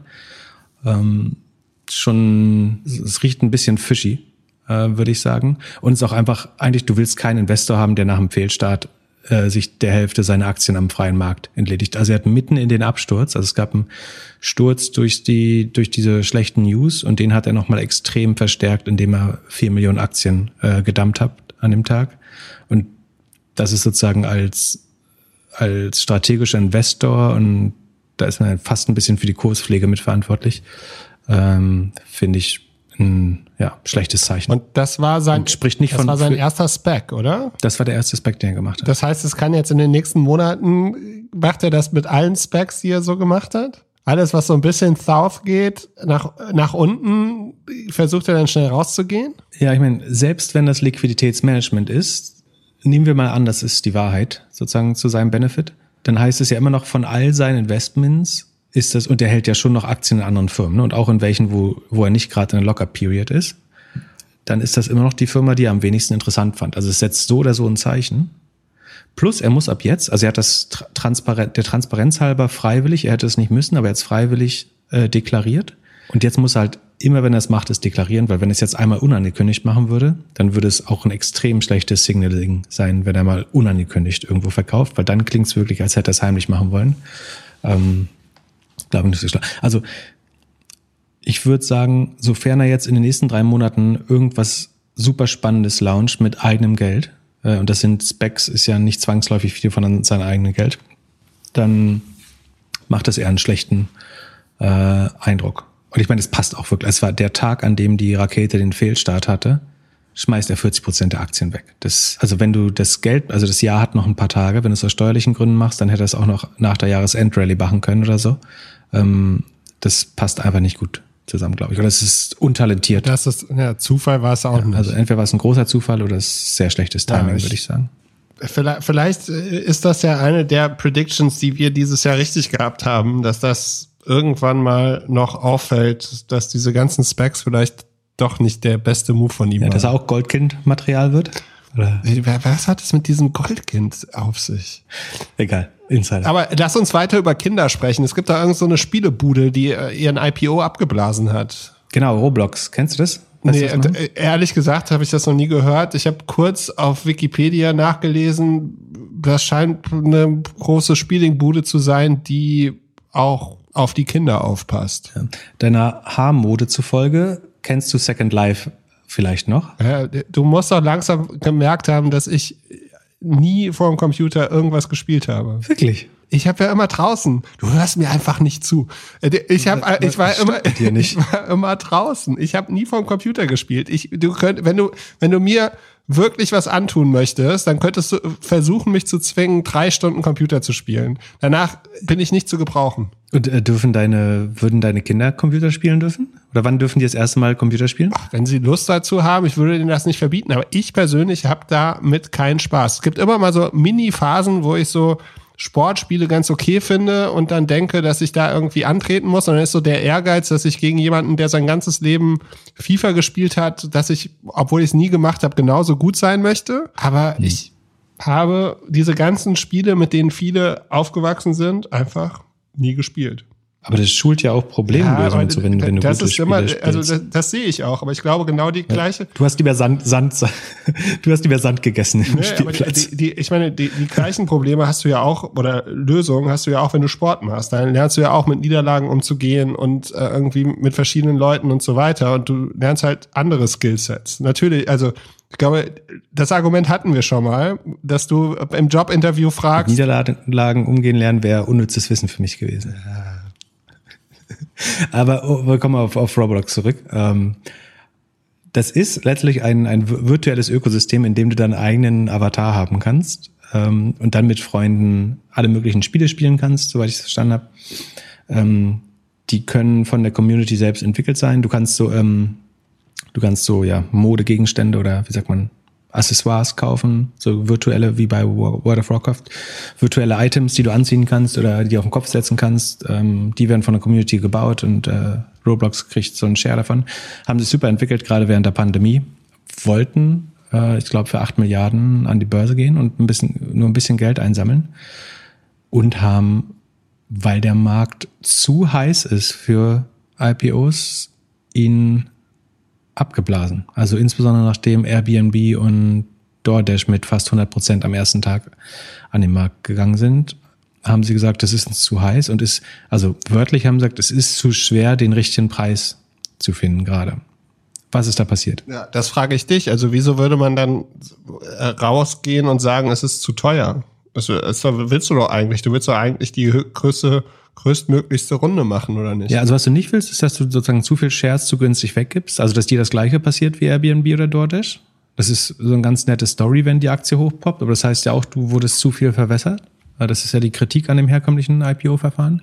Ich glaube, also entweder haben sie, hat der CEO Anrufe bekommen von äh, zum Beispiel Shamat oder Bill Ackman und gesagt, mach nicht den gleichen Fehler wie DoorDash und Airbnb. Du bist gerade noch groß genug, um dich eventuell als Spec an die Börse zu bringen und dann verlierst du vielleicht nur fünf Prozent deiner Shares äh, sozusagen als Verwässerung. Oder sie streben vielleicht doch ein Direct Listing an, wo man dann am ersten Tag und ich glaube, die müssten eigentlich kein Geld raisen müssen unbedingt. Also der Vorteil des IPOs ist ja, dass du, du kriegst den Marktpreis am ersten Tag und du kannst Geld einsammeln, weil du eine Kapitalerhöhung machst, also neue Anteile rausgibst. Und nach meinem Verständnis müsste Roblox das aber nicht, weil die haben negatives EBIT, aber weil sie das Geld einsammeln, bevor, also du zahlst dann jährliches Abo zum Beispiel, also eine Premium-Subscription. Und die Modelle haben ja immer den Vorteil, dass du das Geld sehr früh einsammelst. Und dann baust du sozusagen diese, es ist eine Forderung des Kunden, also eine Verpflichtung des Unternehmens. Und das baust du sozusagen im Fortschritt mit dem Vertrag ab. Also du buchst im ersten Monat sozusagen die gesamt, den gesamten Umsatz als Verpflichtung gegenüber dem Kunden und jeden Monat kannst du dann ein bisschen Gewinn aus dieser Verpflichtung abführen. Und dadurch haben sie eigentlich schon einen positiven Cashflow. Das heißt, äh, sie haben Geld und sind nur buchhalterisch äh, sozusagen verlustführend. Ähm, das heißt, sie müssten eigentlich auch ein Direct Listing machen können. Es scheint mir deutlich schlauer, würden die, würden die ein Direct Listing machen. Oder für Specs sind sie vielleicht ein bisschen zu groß. Also acht Milliarden ist grenzwertig. Äh, das kriegt man hin, wenn man dieses Pipe, dieses Private Investment, was man dazu nimmt, sehr stark aufbläht. Ähm, ich würde tippen, dass sie stattdessen Direct Listing machen, ähm, weil sie sehen, sie würden gerade eigentlich 50 Prozent zu viel verwässern, wenn ihnen das gleiche passiert wie Airbnb und DoorDash. Oder äh, ein weiterer Grund könnte sein, dass sie so nett sind, dass sie sagen, wir, wir wollen wirklich so eine Art äh, Klientel- und Kurspflege machen. Wir wollen das besser pricen, aber auch nicht so, dass, also unsere Aktionäre sollen langfristig dabei sein und wir haben auch ein bisschen Angst, dass sie jetzt zu teuer kaufen äh, in der Blase und dann würde man ja Enttäuschung generieren. Ähm, das wäre mir aber neu, dass das an der Wall Street so funktioniert, dass man da sozusagen so selbstlos die Enttäuschung äh, verhindern will. Ich glaube, dann nimmt man doch eher äh, das Geld mit. Alles andere fänden Investoren, glaube ich, komisch. Also die Bestandsinvestoren, glaube ich, auch komisch. Und bist du mittlerweile bei Airbnb reingekommen? Nee, die sind äh, aber zwischenzeitlich äh, waren sie auf, ich glaube, 125 Dollar oder so schon runter. Dann auch wieder hoch. Ähm, ich bin aber inzwischen optimistischer, dass, dass ich die nochmal für 115 einsammeln kann. Aber wie gesagt, wer die für 140 oder 146 gekauft hat, ähm, wird sich langfristig, glaube ich, auch nicht ärgern ähm, darüber. Mein absolutes Highlight der Woche war ja, dass ich mit dem CPO von Booking.com telefoniert habe. Und da muss ich. Ja, wie bist du an den rangekommen? dank dieses Podcasts. Also ich habe ja schon am Anfang erwähnt, wir haben ja letzte Woche so ein bisschen über Product Manager gesprochen und ich war mit meiner Antwort nicht so ganz zufrieden und habe mir dann gedacht, da muss ich nochmal mit ein paar Leuten sprechen. Das, das muss irgendwie besser, besser aus der Pistole rauskommen und und wir wollen ja auch den Leuten so ein bisschen helfen vom SEO weg oder generell sich im Job ein bisschen, ein bisschen auszubreiten und Zwischenfrage? Ja. Hast du dem auch, hast du dem auch drei Tipps gegeben für seine App? Nee, habe ich nicht. Aber der hat mich dazu gebracht, dass ich das bei Gorillas gemacht habe. Weil, also ah. erstmal zu der Geschichte, wa wa warum ich den angeschrieben habe und wie es dazu gekommen okay. ist. Also ich habe hab mir am Montag ähm, ist ja, posten wir ja immer, dass wir den Podcast gemacht haben und so. Und dann habe ich so ein bisschen über, nach, über die Folge nachgedacht und habe halt gedacht, okay, ich muss jetzt mal mit ein paar Leuten sprechen. Dann habe ich überlegt, wer sind denn die guten Produktleute in Deutschland oder in Europa und welche Produkte sind denn tatsächlich so gut und nicht einfach irgendwelche Kopien? Ähm, und das einzige tatsächliche Produkt, europäische Produkt, was ich echt früher viel genutzt habe und auch wieder viel nutzen werde, ist Booking.com. Und dann habe ich einfach gedacht, okay, mal gucken, wen ich da ansprechen kann und habe am, ich meine, am Dienstagabend, Nachmittag dort den CPO angeschrieben auf LinkedIn und meinte so, ja, ich schaue gerade, was gute Produktmanager ausmachen und ob er Lust und Zeit hätte, mit mir darüber zu sprechen. Und in ein paar Minuten kam ein Danke, ja, hier ist ein Link für Calendly und ich habe mich für den nächsten Tag um 10.30 Uhr eingetragen. Man, man, muss dazu sagen, die haben natürlich auch gerade viel Zeit bei Booking.com. Ja, klar, aber äh, also die Tatsache, also ich könnte jetzt eine andere Geschichte erzählen von anderen Leuten, von denen ich auch sagen würde, die hätten viel Zeit. Äh, die waren nicht so nett und so direkt. Also vielleicht ist es auch die nette holländische Art. Äh, aber ja, wir haben uns dann am nächsten Tag gesprochen und das wird dich jetzt wieder freuen. Mhm. Das ist ja auch so ein bisschen das Konzept des Doppelgänger-Podcasts. Wir haben keine zwei Minuten gesprochen, äh, meinte er zu mir, äh, ich glaube, ich folge dir auf Twitter. Und da bin ich ja schon mal drauf reingefallen vor vielen Jahren. Und das ist ja auch der Grund, warum wir Doppelgänger sind äh, und, oder der Podcast so heißt, ist, der verfolgt dich auf Twitter äh, dir, der, wie, wie heißt das überhaupt? Der folgt dir auf Twitter. Hat aber gedacht. Ich glaub, dann liked, dann liked er aber nicht viel. Ja gut, dass du vielleicht ein schüchterner, schüchterner Fan. Dass du immer so viel Liebe brauchst. Ähm, ja. Vielleicht findet er auch einfach nicht gut, dass du so bullish auf Airbnb bist oder äh, dass du äh, Wimdu so gut fandest äh, und like deswegen nicht. Aber er, er liest. Und ja, wir haben dann so ein bisschen gesprochen äh, und ja dieser Vergleich zu Airbnb und, und Booking ist ja auch eigentlich ganz nett, weil du Airbnb ja sehr designlastig ist Booking ja eher so A-B-Testing. Also es war auch ein Grund, warum ich ihn angeschrieben habe, weil mir ein anderer Kollege gesagt hat, ja, Airbnb ist einfach bekannt für ein ultra extremes A-B-Testen. Und das kam auch so in dem Gespräch dann rüber. Und das finde ich auch, war so mit mein größtes Learning aus der Nummer. Er sagt einfach, Erfolg ist unheimlich rar und neun von zehn Tests scheitern, beziehungsweise die Conversion wird einfach schlechter. Und deswegen findet er es halt wichtig, immer sehr viele, sehr kleine Tests zu machen. Da wäre ich ja gern Mäuschen gewesen oder er hat auch äh, Fragen gestellt, weil Das ist interessant. Also zum Thema gute und schlechte Produktmanager.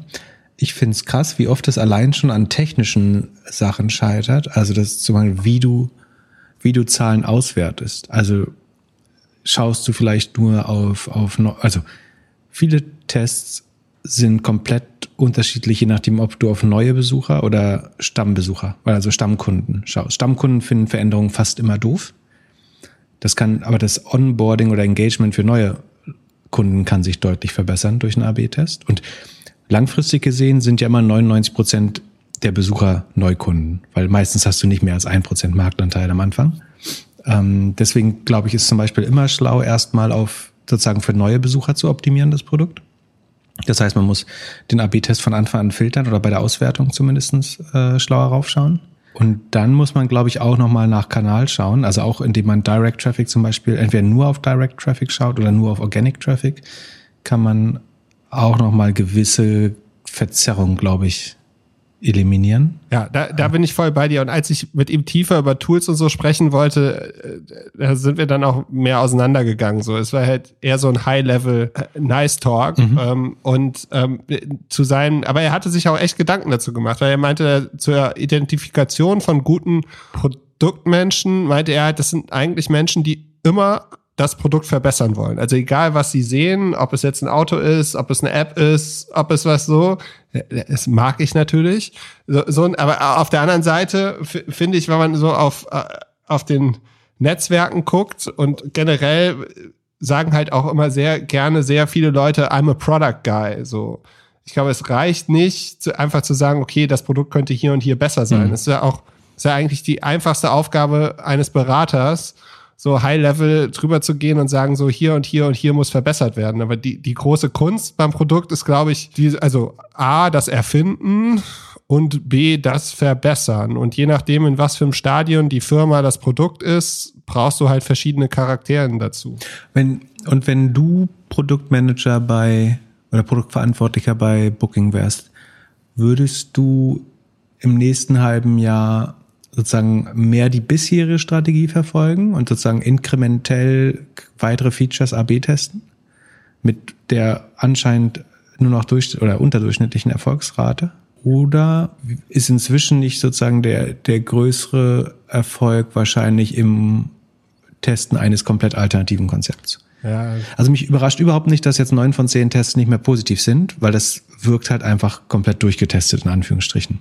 Äh, wobei das natürlich eine schlechte Einstellung wäre, als Produktmanager zu sagen, ich bin jetzt zufrieden. Aber ähm, die Frage ist, ist da nicht eventuell der goldene Weg langsam, das Konzept nochmal komplett aufzuräumen und zu vereinfachen auch?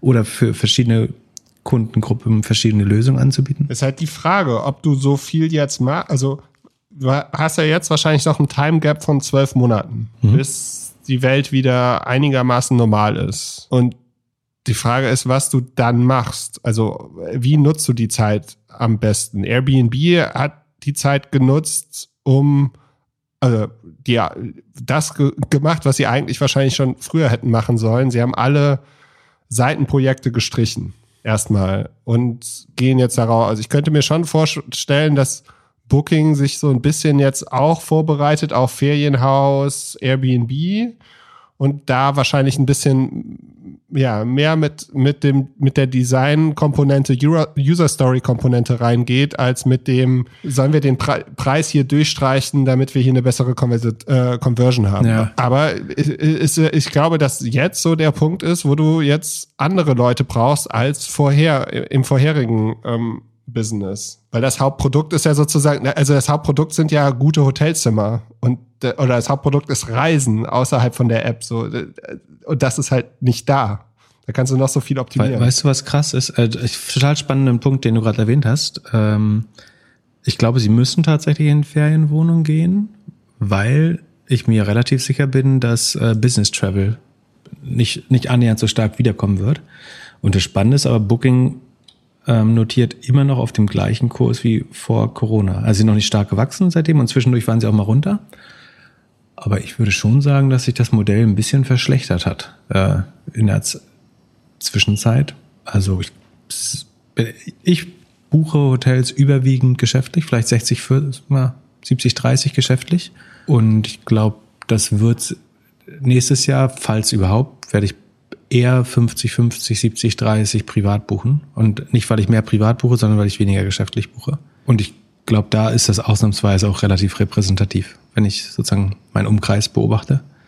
Das heißt, sie müssen vielleicht, ja, bin mir nicht ganz sicher, ob die, ob sich das nicht stärker im Kurs abbilden sollte. Ja, äh, ich habe keine Ahnung davon, aber ich gebe dir recht ich, ich mache mal noch ein bisschen weiter in der ganzen Produktmanager-Nummer. Ähm, also ich habe da noch mit ein paar anderen Leuten äh, gesprochen. Also äh, bei David Wissmann von, von Booking war es so, er sagt, okay, die müssen kreativ, analytisch und strategisch sein. Es gibt halt verschiedene Arten und ein technisches Verständnis hilft, weil Entwickler meistens overengineeren würden oder zu groß denken. Mhm. Also ich glaube, mhm. das kommt auch immer wieder da, da, da egal mit we, wem man spricht, man muss halt vernünftig definieren, was gebaut werden muss. Und ich glaube, die größte Kunst ist auch immer, nicht zu viel zu bauen.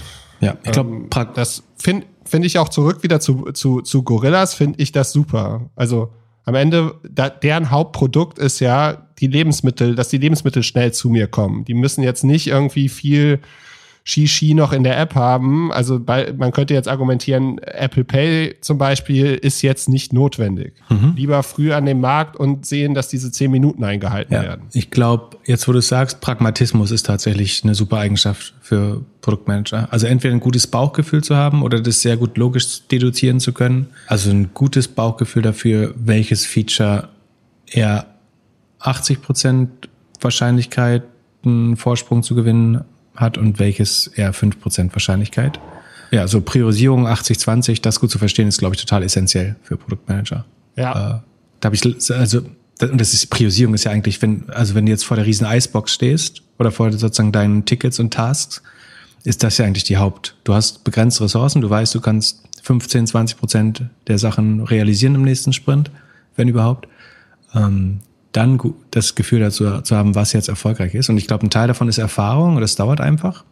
Ein Teil kann man sich vielleicht anlesen, mal bei anderen fragen. Äh, und ein Teil ist dann aber auch, glaube ich, vielleicht Talent, Intuition oder sehr sozusagen das sehr sehr gut logisch zu durchdringen und die den Empathie, Empathie für Nutzer, das ist eine andere Eigenschaft, glaube ich, die super wichtig ist, dass du sozusagen nicht denkst, du bist der Nutzer, sondern ein hohes empathisches Vermögen für andere Leute. Das musst du das. auch schon mal irgendwo gelesen haben, weil das haben ja auch so ein paar Leute gesagt oder geschrieben. Die meinten Neugier und Empathie für Mitarbeiter und Nutzer. Nee, aber das ist äh, das ist auch im SEO übrigens super wichtig. Also ich würde behaupten, du kannst mir ein, irgendein Produkt oder eine Firma nennen und ich kann dir acht der zehn Haupt, der Hauptkeywords nennen, sozusagen ohne ohne Recherche äh, oder sechs, je nachdem, zwischen sechs und acht äh, von den zehn wichtigsten Keywords.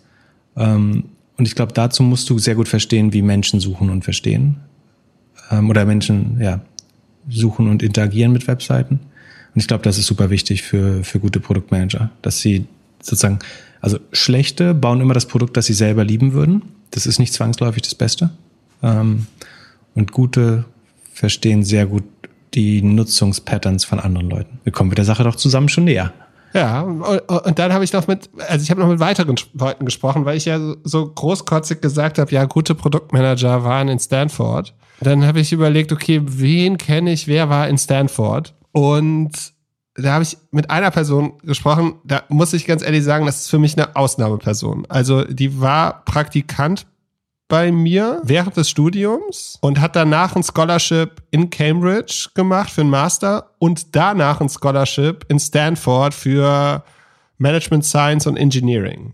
Der hat parallel sich in dem ganzen, also im ganzen Economics-Studium und so, hat er sich das Entwickeln selbst beigebracht, hat selbst eine App entwickelt und ist jetzt bei Google in diesem APM, Associate Product Manager Programm. Das wirst du wahrscheinlich kennen. Ich kannte es noch nicht. Aber das ist nicht diese vier Wochen Schnellbesolung. Oder? Nee, der ist da fest seit anderthalb Jahren. Und das scheint jetzt so ein, also haben ja nicht zu sehr über, sein, über seinen Job dort gesprochen, aber dieses Programm scheint in Amerika sehr beliebt zu sein, ähnlich wie es Kurse gibt, die einem helfen, in Unis oder in äh, Jobinterviews zu, zu, zu scoren. Gibt's da auch in Amerika Kurse für? Mhm. Und das fand ich schon ziemlich interessant. Das Interessante dort ist halt, wenn du, wenn man bei so, einem, so einer großen Tech-Firma halt im Produkt arbeitet, da bewegt man halt schon was. Also es dauert wahrscheinlich alles ein bisschen lang, länger so, aber hab gerade gegoogelt. Ich kann mir schon vorstellen, dass man da irgendwie, also für mich wäre es der Job interessanter als in einer Unternehmensberatung irgendwie zu lernen, wie Business funktioniert. Und wenn man jetzt wieder zurückgeht und sagt, was würde man einem 25-Jährigen oder einer 25-Jährigen raten, finde ich so ein Projekt, äh, so ein, so ein, so ein, so ein Trainee-Programm oder sowas bestimmt sehr spannend. Ich kannte das damals noch nicht. Ich weiß gar nicht, ob es damals schon gab, aber das gibt es bestimmt von mehreren großen Tech-Firmen und scheint ganz interessant zu sein, weil dieses Studium gibt's ja nicht wirklich. Du kannst ja jetzt nicht sagen, okay, äh, studiere hier und dort an der Uni und werde ein guter Produktmanager, sondern du musst es wahrscheinlich äh, im Job lernen kannst vielleicht das Glück haben, dass du in einem der richtigen Startups landest, in dem du die Freiheit hast, das zu machen und das Produkt abgeht. Aber wenn du es machst in einem Startup, das nicht funktioniert, kannst du auch nicht wirklich argumentieren, dass du es gemacht und gelernt hast. So, du lernst, du lebst ja auch so ein bisschen von der Marke in deinem Lebenslauf. Ja. Ist schon schlau von Google, glaube ich. So, so viel Produktmanager, wie die brauchen, dass sie die selber. Seit 2002 gibt's das Programm, habe ich gerade gelesen. Äh, so, so lange bilden die quasi schon ihre eigenen Produktmanager aus. Was, glaube ich, Sinn macht, weil du, woher willst du sie sonst nehmen? Ja. Da, das fand ich super. Er hat auch wieder unterschieden und das tun alle zwischen so diesen, der, der Booking-Kultur und der Airbnb-Kultur. Wobei ich auch glaube, dass die beiden nicht so weit weg voneinander sind. Also ich glaube auch, dass, dass bei Airbnb sehr viel mit Zahlen getestet wird. Und äh, zum, bezüglich Testing äh, hatte er ein Quote, das habe ich aber allerdings nicht mehr gefunden. Vielleicht, er meinte, the result of ultimate testing is porn. Also wenn du alles, wenn du immer testest, testest, testest, kommst du am Ende wieder bei Porn raus. Das ist aus einer Präsi, äh, glaube ich. Das kenne ich, den, das Statement. Das if, if you test a website long, A/B test long enough, you end with Porn. Das äh, habe ich schon ja, Das kann, kannst du vielleicht nochmal raussuchen oder äh, ein Hörer oder Hörerin kann uns eine E-Mail schreiben, wo das her ist. Das fand ich sehr witzig, passt ja auch ein bisschen zur heutigen Folge. Und falls ich mit anderen Leuten in Deutschland telefonieren äh, soll, die mir erklären können, was gute Produktmanager ausmacht, äh, immer sehr gerne. Schreibt mir gerne eine Mail. Es gibt auch dieses, äh, natürlich dieses Good Bad äh, Products Manifest von Ben Horowitz. Das wird aber von den einen irgendwie geliebt, von den anderen nicht. Und generell gibt es ziemlich viele Quellen. Ich habe mich durch diese ganzen Silicon Valley Bubble noch nicht durchgelesen, aber sehr nette Gespräche geführt. Das freut mich sehr. Sehr interessant.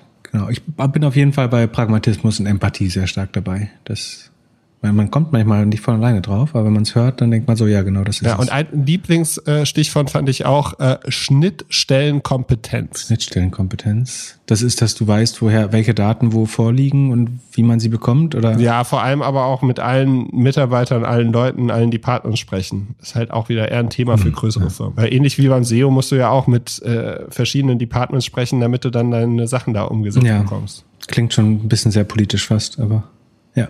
Dann, äh, apropos Politik, äh, können wir eigentlich weitermachen. Äh, was ist denn da mit Facebook und Apple passiert in den letzten Tagen? Ich glaube, der Zoff schwelt nicht erst seit äh, Tagen, sondern äh, schon ein bisschen länger. Aber wieso machen die denn jetzt Printwerbung auf einmal? Konvertiert doch gar nicht. Ach so, wie, wie immer, ähm, um den kleinen und mittelgroßen Unternehmen in den USA zu helfen. Das ist ja das Einzige, wofür GAFA noch existiert, wenn man der PR glauben kann. Also jedes GAFA-Unternehmen will ja nur den, dem kleinen Mann helfen, äh, dem kleinen Businessmann vor allen Dingen. Und die hetzen jetzt die SMEs gegen Apple auf, weil Apple jetzt ihre Cookie-Richtlinie für äh, Cross-App-Tracking äh, verschärft oder ihre Privacy-Richtlinie verschärft und dadurch vor allen Dingen Facebook natürlich unheimlich viel Daten verloren gehen. Also Apple wird einfach sozusagen ein Pop-up vor, vor jeder App haben und sagen, Facebook möchte dich hier Cross-App tracken und dann hat, bekommt sozusagen Facebook noch die Möglichkeit zu erklären, was der Benefit ist, also warum sie das gern möchten. Und sie würden dann einfach sagen, um dir passendere Werbung anzuzeigen, das ist ja schon die positivste Formulierung, an die ich denken könnte. Ähm, und dann hätten User die Möglichkeit, da auszuoptieren, was für, für Facebook, glaube ich, fatal wäre, weil es sozusagen Facebook ist natürlich besonders abhängig von, von soziodemografischen Targeting und Retargeting beziehungsweise In-Market Audiences. Also welche, wenn du gerade die Remover-Website besucht hast, dann zeigen sie dir natürlich Werbung von Samsonite oder ähm, ähm, Horizon Studios.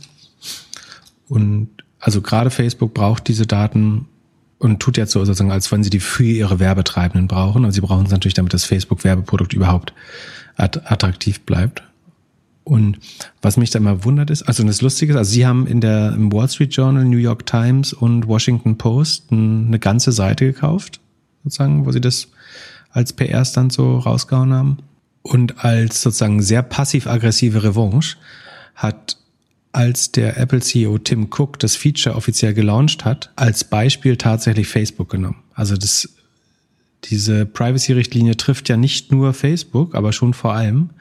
Aber man hätte das natürlich auch vollkommen generisch mit diese App möchte deine Daten tracken oder so äh, formulieren können. Aber sie haben im Beispiel für, wie das aussehen kann, Facebook genutzt. Und ich glaube, das äh, war schon kein Zufall, dass man sich da sozusagen bedankt hat oder eine Retourenkutsche heißt Retourenkutsche? Nee, Retourkutsche, ähm, gegeben hat äh, an, an Facebook.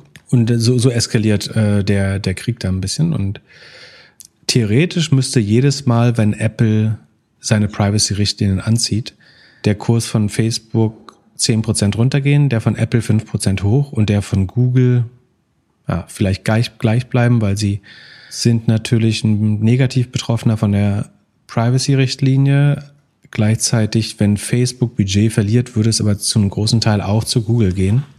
Deswegen dürfte der Effekt vielleicht für Google neutral sein, obwohl es langfristig auch nicht gut ist, wenn Apple da sozusagen immer, immer weiter gegen Werbung und für Privacy vorgeht. Ist, ist Apple in fünf Jahren doppelt so viel wert wie Google und Facebook? Ich glaube ja.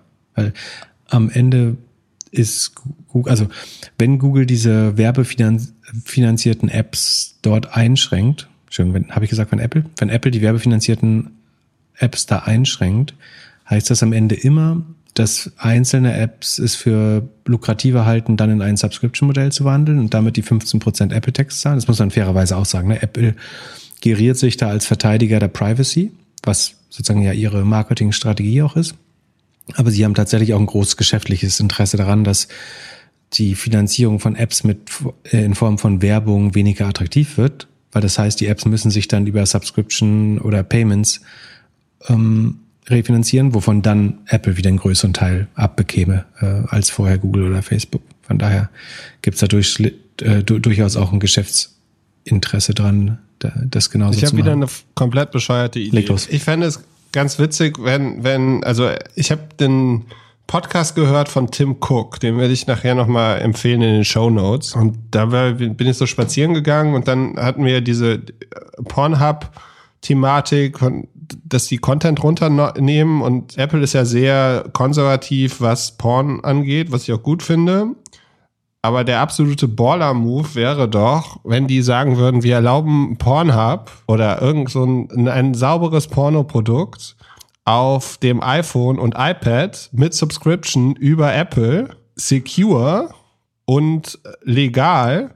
Aber dafür erlauben wir nicht mehr Facebook, Twitter, Instagram, äh, TikTok und so weiter, bis sie nicht ihren Content vernünftig aufgeräumt haben und wir nicht mehr diesen ganzen Hate und diese ganze anderen Sachen da drin haben. Ja, das, also ich glaube, die sind zu prüde dafür. Aber schlau wäre das. Aber das ist übrigens der Grund, warum du auf Instagram äh, die Nippel immer wegmachen musst und so, ist angeblich nicht Instagram oder Facebook, sondern die Apple-Richtlinien. Also damit es dort als FSK 16 in den App Store kommen kann. Deswegen darfst du die, die Nippel nicht haben. Hast du übrigens die, äh, die Breast Squeezing Guidelines von Facebook gesehen? Nee, ich verbringe nicht so viel Zeit mit Facebook da gibt's, mit Insta. da, da, ich muss mal gucken, ob ich das noch rausgekramt finde. Aber sozusagen in der Content Moderation, also wo Leute festlegen, was gegen die Community Standards oder nicht, da wird festgelegt, was ein richtiges Maß an Breast Squeezing ist. Also sozusagen, du darfst als Frau deine Brüste schon in der Hand halten, wenn, also vorausgesetzt, du verdeckst die Nippel natürlich. Und ab einer gewissen Intensität von Squeezing wird es dann aber zu sexuell. Und sozusagen, dann gibt's mehrere Beispiele von sozusagen, was ist appropriate Breast Squeezing und was ist eher inappropriate Breast Squeezing. Also sie wollen, wenn sie mit den Regulatoren reden, sagen sie, wir möchten nicht the Arbeiter of truth sein, wir möchten nicht darüber entscheiden, was Wahrheit ist und was nicht, aber was ethisch korrektes Breast Squeezing ist, äh, da fühlen sich wohl in der Lage, das, das zu beurteilen, äh, wie weit man das treiben darf öffentlich. Ähm, ich versuche den Link mal zu finden. Ähm, fand, fand ich wirklich an Absurdität nicht äh, zu übertreffen. Genau. Aber Google macht auch viel Werbung mit kleinen Händlern. Also ich habe in der Zeit gesehen, da waren die letzten Wochen immer Werbung von Initiative Handelsverband und so. Also die scheinen alle sich zu positionieren, dass sie dem den kleinen Shops ermöglichen, Umsatz zu machen. Ja, alle auf der Seite der kleinen. Apropos Handelsverband, die haben heute gerade äh, Statistiken raus, ich weiß nicht ob heute, aber kürzlich Statistiken rausgebracht, dass der Online-Umsatz steigt, also der Gesamtumsatz äh, des Handels vom äh, Statistik vom Deutschen Handelsverband steigt um 1,5 Prozent auf äh, 550 Milliarden im Gesamtjahr 2020 während der Online-Umsatz um 15 Prozent und Weihnachts, der Weihnachtsumsatz der letzten zwei Monate sogar um 19 Prozent steigt. Und wie immer ist Amazon aber überhaupt nicht drin in dieser Statistik. Amazon wird sehr wahrscheinlich dieses Jahr allein in, allein in Deutschland über 40 Milliarden GMV oder also Außenumsatz äh, machen und erscheinen. Und die wachsen halt weder mit 1,5 noch mit 15 Prozent, sondern mit rund 40, eher 45, denke ich, und sind in, damit ist diese ganze Statistik natürlich auch komplett absurd, wenn eBay und Amazon dort fehlen. Als irgendwie Aber wieso fehlen die? Weil der Deutsche Handelsverband irgendwie aufgrund seiner Mitglieder schätzt, glaube ich. Und im besten Fall nehmen sie vielleicht den Amazon Retail. Also in Deutschland ist Amazon ja selber der Händler. Vielleicht ist der Umsatz mit drin. Aber auch dann wären die, die Wachstumszahlen eigentlich zu klein. Also es sei denn, dass alle anderen gar nicht mehr wachsen. Dann könnte es passen. Aber ich, irgendwie, ich halte es auf jeden Fall nicht für repräsentativ für das Wachstum des Onlinehandels. Das ist, der Wachstum des Onlinehandel ex Plattform vielleicht, also ohne, ohne die Plattform. Dann, dann könnte das äh, Sinn machen. Apropos Onlinehandel, ähm, weißt du, was die Paketsteuer ist? Nee, aber ich habe irgendeinen Tweet von dir eben noch gesehen. Du hast dich auf jeden Fall schon aufgeregt, oder? Ja. Erklär genau. mal. Also ich wollte, wir wollten das, wir wollten das ja eine sehr positive Episode machen zu Weihnachten eigentlich. Aber dann kamen uns äh, in der Welt am Sonntag zwei CDU-Politiker, Christian Hase und Andreas Jung, äh, zuvor und haben vorgeschlagen, einen Innenstadtfonds aufzulegen, der Finan Innenstadtfonds, also zur Rettung der Innenstadt. Damit, äh, Zara, H&M und so, damit es denen besser geht und Douglas. Ge genau das dachte ich auch.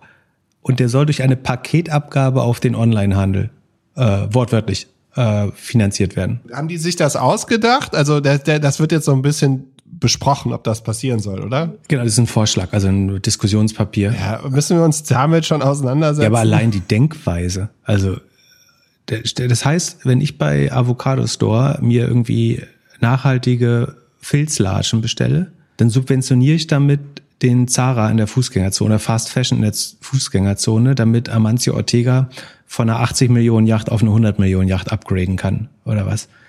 Was für ein also, und es ist ja so rückwärts gerichtet, als wenn du, als wenn du irgendwas damit noch tun kannst für die Innenstädte. Also damit setzt du sie ja nur an irgendeine künstliche Beatmung. Das macht sie ja überhaupt nicht überlebensfähiger langfristig. Das ändert keins der grundsätzlichen Probleme, die zu dieser Krise geführt haben. Und genauso gut könntest du eine E-Mail-Abgabe für Telegrafenämter machen oder eine Netflix-Abgabe für Kinos oder ähm, ja, was weiß ich, Radioabgabe für Podcasts. Wir müssen jetzt bezahlen, weil die Radiostationen weniger Zuhörer haben ähm, oder so. Was für ein Quatsch. Und da sieht man mal wieder, ich finde ja wirklich Konservatismus eins der größten Verbrechen überhaupt. Also wenn du überlegst, die Welt ist durch Fortschritt eigentlich immer besser geworden. Und ich will nicht sagen, dass es nicht Regulierung braucht. Ne? Also du musst schon auch Grenzen setzen und irgendwie regulierend eingreifen, wo es nötig ist. Aber sozusagen den den Status quo zu verteidigen oder rückwärtsgewandt wiederherzustellen, das ist doch per Definition immer schlecht. Äh, da bin ich bei dir, aber auf der anderen Seite bin ich am überlegen, wie, wie wir uns wohl entwickeln werden. Also jetzt mal angenommen, wir würden in zehn Jahren noch jede, jeden Samstag miteinander telefonieren. Dann sind wir natürlich ein bisschen älter und denken gerne an die schönen Zeiten von früher zurück. Und äh, dann würde ich, also meine größte Sorge ist nur, dass ich irgendwann so verfalle und sage äh, und halt in irgendwelchen nicht mehr zeitgemäßen Schemen denke. Ja, aber also Nostalgie und sozusagen reaktionäre Forderungen sind ja noch zwei äh, verschiedene Sachen. Also man kann, die, die können ja gern sagen, wie sie früher als Kinder irgendwie bei den, den Wert des Echten vom Onkel abgeholt haben oder was, was auch immer. Aber jetzt sozusagen ein, ein Trend, der 100% aus dem Markt kommt, so zu kontern, indem man sozusagen ein Konzept, was von der Bevölkerung immer mehr abgelehnt wird oder sozusagen, wo man mit den Füßen dagegen abstimmt, jetzt künstlich zu subventionieren, ist, das ist der digitale Kohlepfennig, wenn man so will, wo man Steinkohle fördert. Ähm, und ich meine, das rettet nicht mal Arbeitsplätze. Also ich meine, es ist viel einfacher, glaube ich, jemand im Einzelhandel äh, neu zu allokieren in der, in der Wirtschaft als äh, ein Kohlekumpel, mit Verlaub. Aber was für ein Quatsch. Also, dass man sich nicht schämt, sowas vor, vorzuschlagen. Also, die Gefahr ist aber, dass die, der, der Einzelhandel hat natürlich eine deutlich bessere Lobby als äh, die, die großen Online-Händler in Deutschland. Und ich würde äh, nicht mal mit Sicherheit sagen, dass das nicht durchgeht. Ja, da würde ich noch zu einen der Fragen, die ich eigentlich für, für den Anfang gestellt habe oder stellen wollte, nochmal zurücknehmen.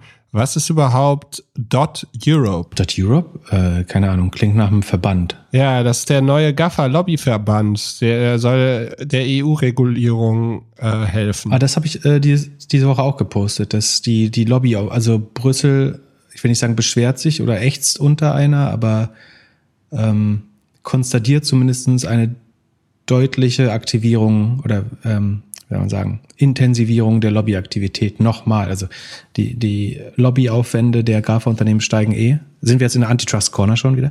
Ähm, steigen eh ständig und soll sich nochmal deutlich gesteigert haben, seit es um diesen äh, Digital Services Act gibt, äh, geht, um, um das zu verhindern.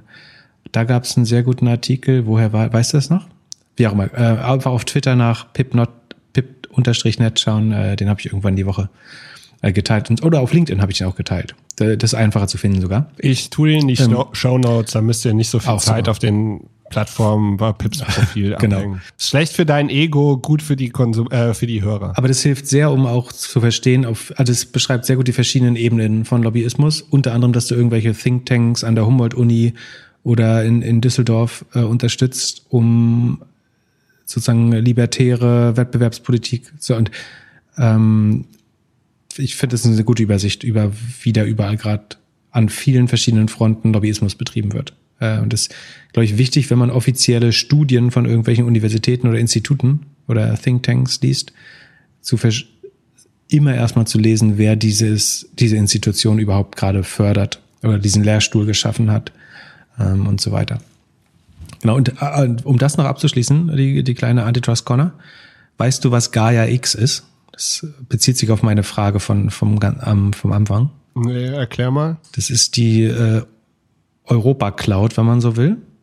Also war gedacht als so ein Safe Haven für unsere Daten, also eine, eine Cloud, die unseren Privacy-Richtlinien standhält, äh, wo wir unabhängig der großen Plattformen äh, die Daten verwalten können. Und da hat diese Woche Palantir stolz verkündet, dass sie großer Partner dieser Bewegung sind. Und das als sozusagen Weg zur Souveränität der Daten der EU-Staaten feiern. Ich weiß nicht, ob es exakt die Definition von Souveränität ist, wenn ein unter anderem vom CIA mitfinanziertes Unternehmen äh, maßgeblich an dieser EU-Cloud mitarbeitet. Also sagen, mein Verständnis von EU-Cloud wäre, dass irgendwie eins und eins und OVH in äh, Frankreich, das sind beides sehr große Hoster, dem würde ich zutrauen, vielleicht die Deutsche Telekom noch oder wie auch immer, das muss man ja ein bisschen politisch ausgewogen gestalten innerhalb der EU, aber das wäre so mein Verständnis von, wo ich meine Daten eventuell in der EU haben wollen würde. Ähm, ich war auf jeden Fall sehr überrascht, äh, dann Palantir an der Liste der Partner zu finden, die, die daran teilhaben sollen. Bin mir nicht so sicher, wie schlau das ist. Glaubst du, dass wir in Europa eine Möglichkeit haben, auch noch in den kommenden Jahren mal wirklich große Tech-Unternehmen zu bauen? Also die einzige Möglichkeit ist doch eigentlich, dass die Leute, die Europäer, die jetzt gute Jobs bei Google, Facebook, XY haben und dort gelernt haben, wie es geht, dass die zurückkommen und irgendwas Europäisches bauen. Oder irgendwelche verrückten jungen Unternehmer. Oder wird es irgendwie komplett dezentralisiert, kryptomäßig irgendwas sein, dass es halt wirklich international und nicht national ist? Ja, also ich glaube schon, es ist ein Hindernis, dass wir so viele Sprachen und nationale Regimes haben, weil ich glaube, wenn du einen Grund für den Erfolg von Spotify suchst, dann vielleicht, dass es auf Musik und nicht auf Sprache basiert. Also jetzt mit Podcast ist es wieder mehr Sprache, aber sozusagen Musik ist ja ein äh, ja, sprachlich unabhängiges Medium. Und vielleicht ist es kein Zufall, dass Spotify der, einer der größten Erfolge ist aus Europa. Von daher, das, also sozusagen der große Heimmarkt, das, also ein großer Vorteil von USA ist, dass du einfach in deinem Heimmarkt zu einer Milliardengröße kommen kannst, ohne viel Aufwand. Und das glaube ich schwer. Also man versucht ja so ein Digital Single Market in, in der EU zu etablieren, aber es ist nicht ganz einfach. Vielleicht eine Aufgabe für, für nächstes Jahr, für, für den Podcast. Das zu eruieren. Wie ja, oder irgendjemand also, motivieren, glaub, dass das macht. Also es muss doch irgendwie möglich sein. Ja. Es gab doch mal so ein witziges Video von so Leuten, die, die Facebook kopieren wollten. Kann mir das bitte mal irgendjemand schicken? Es gab vor zwei, drei Jahren meine ich, irgendein deutsches Video von irgendwelchen Unternehmern, die sofort Amazon Konkurrenz machen wollten. Ja, vielleicht ist der Grund aber auch, dass sie es nicht machen, dass du so hämisch darüber redest schon wieder. Das ist ja so deutsch wie irgendwas. Ja, stimmt wahrscheinlich. Aber da, darüber hat jeder komisch gesprochen. Aber ja, ich würde mir nochmal zurück. Ja, über Mark Zuckerberg haben bestimmt auch alle komisch geredet an der Uni. Der sieht nicht aus, als wenn er irgendwie der beliebteste Typ war. Und dann baut er halt ein Facebook. Brauchst halt genau die Leute und mehr Akzeptanz dafür in der Gesellschaft. Warst du früher in der Schule beliebt und hübsch? hm. Das äh, klären wir vielleicht in der Silvester-Episode. Okay, also ja, ich glaube, ich muss dich einfach motivieren. Du musst aus deiner Beratungshose raus und mal wieder was machen. Was machen? Du hast, du ich mach doch den Podcast. Nie, ja, das reicht nicht. Du, du, du hast ja Failure noch nie erfahren, deswegen wirst du es ja auch nie erfahren. Das, alles, was du anfasst, wird Gold. Du musst jetzt. Naja, ich habe schon äh, Failure erfahren. Bau eine Cloud. Ja, aber das ist ja sehr operativ. Oder investiere also, lieber in Coinbase. Coinbase, die gehen jetzt an die an die Börse, haben Confidential das S1 gefeilt. Auf Deutsch, sie haben ihre Börsenunterlagen eingereicht, ohne dass wir sie schon lesen können. Die sind noch nicht geleakt. Coinbase hat was Schlaues gemacht. Es gab ja ausreichend äh, Bitcoin-Marktplätze und Börsen, irgendwie Bittrex, Bitfinex, Kraken, keine Ahnung, wie die Binance, wie die alle heißen. Und Coinbase waren aber die ersten und sind heute die populärsten nach meinem Verständnis, die das irgendwie so sehr consumer-friendly gebaut haben. Also so, dass auch der letzte Depp noch nur Kreditkarte swipen konnte und damit Bitcoin kaufen. Und sind damit, glaube ich, zum größten Bitcoin-Marktplatz geworden. Ähm, zumindest für, für den Normalkonsumenten. Und gehen jetzt an die Börse. Und der Bitcoin, ach, das, das, das war mega spannend. War das auch Montag, wo der Bitcoin 24.000 gescratcht hat das erste Mal? Und da dachte ich erst, gleichzeitig hat Europol die größte Razzia in Europa, oder nicht die größte, aber eine der größten Operationen in Europa gemacht und hat dabei Millionen an Assets, äh, wie sagt man, eingezogen ähm, wie ist denn das Wort dafür? Sag mal das Wort für seized, das deutsche. Scheiße. Eingefroren? Es, nee, wie sagt man? Äh, konfisziert. So, sag genau. Und genau, das meine ich. Und hat damit äh, Millionen an Assets konfisziert oder beschlagnahmt. Und unter anderem auch ähm, Kryptoassets anscheinend. Und ich dachte dann erst, dass vielleicht jetzt, ich glaube schon, sowas verbreitet sich dann auch sehr schnell in den entsprechenden Kreisen und dass jetzt alle Leute sehr schnell versucht haben, viel Vermögen in Crypto-Assets umzulegen und dass das dann den äh, Bitcoin-Kurs so stark getrieben hat. Kann es vielleicht auch Shemath sein, der einfach alles von Galaxy da rüber gepolt hat? War das nicht auch Montag, Dienstag? Äh, das wäre krass. Das wäre krass, wenn er Aktien verkauft hat, um Bitcoin zu kaufen. Der ist doch, der hat doch immer so Hold das wäre krass. Getwittert. Ich glaube, das hat der bestimmt gemacht. Hier, Doppelgänger Exclusive. Pass auf, der hat vom, äh, pass auf, der hat vom, der hat einen Leak bekommen über den Coinbase IPO, hat verstanden, das wird den Bitcoin-Kurs massiv beeinflussen, ist dann eingestiegen. Elon Musk twittert ja gestern auch über nichts anderes mehr als irgendwelche Bitcoin-Memes. Also liebes Handelsblatt, liebes Manager-Magazin, äh, das war hier ein Doppelgänger-Exclusive. Angeblich kann man das alles nachverfolgen inzwischen, äh, wer was kauft und so. Aber das wäre, wenn jetzt irgendwo 100 Millionen zufällig über Nacht in Bitcoin geflossen sind, das wäre spannend. Ähm, Genau.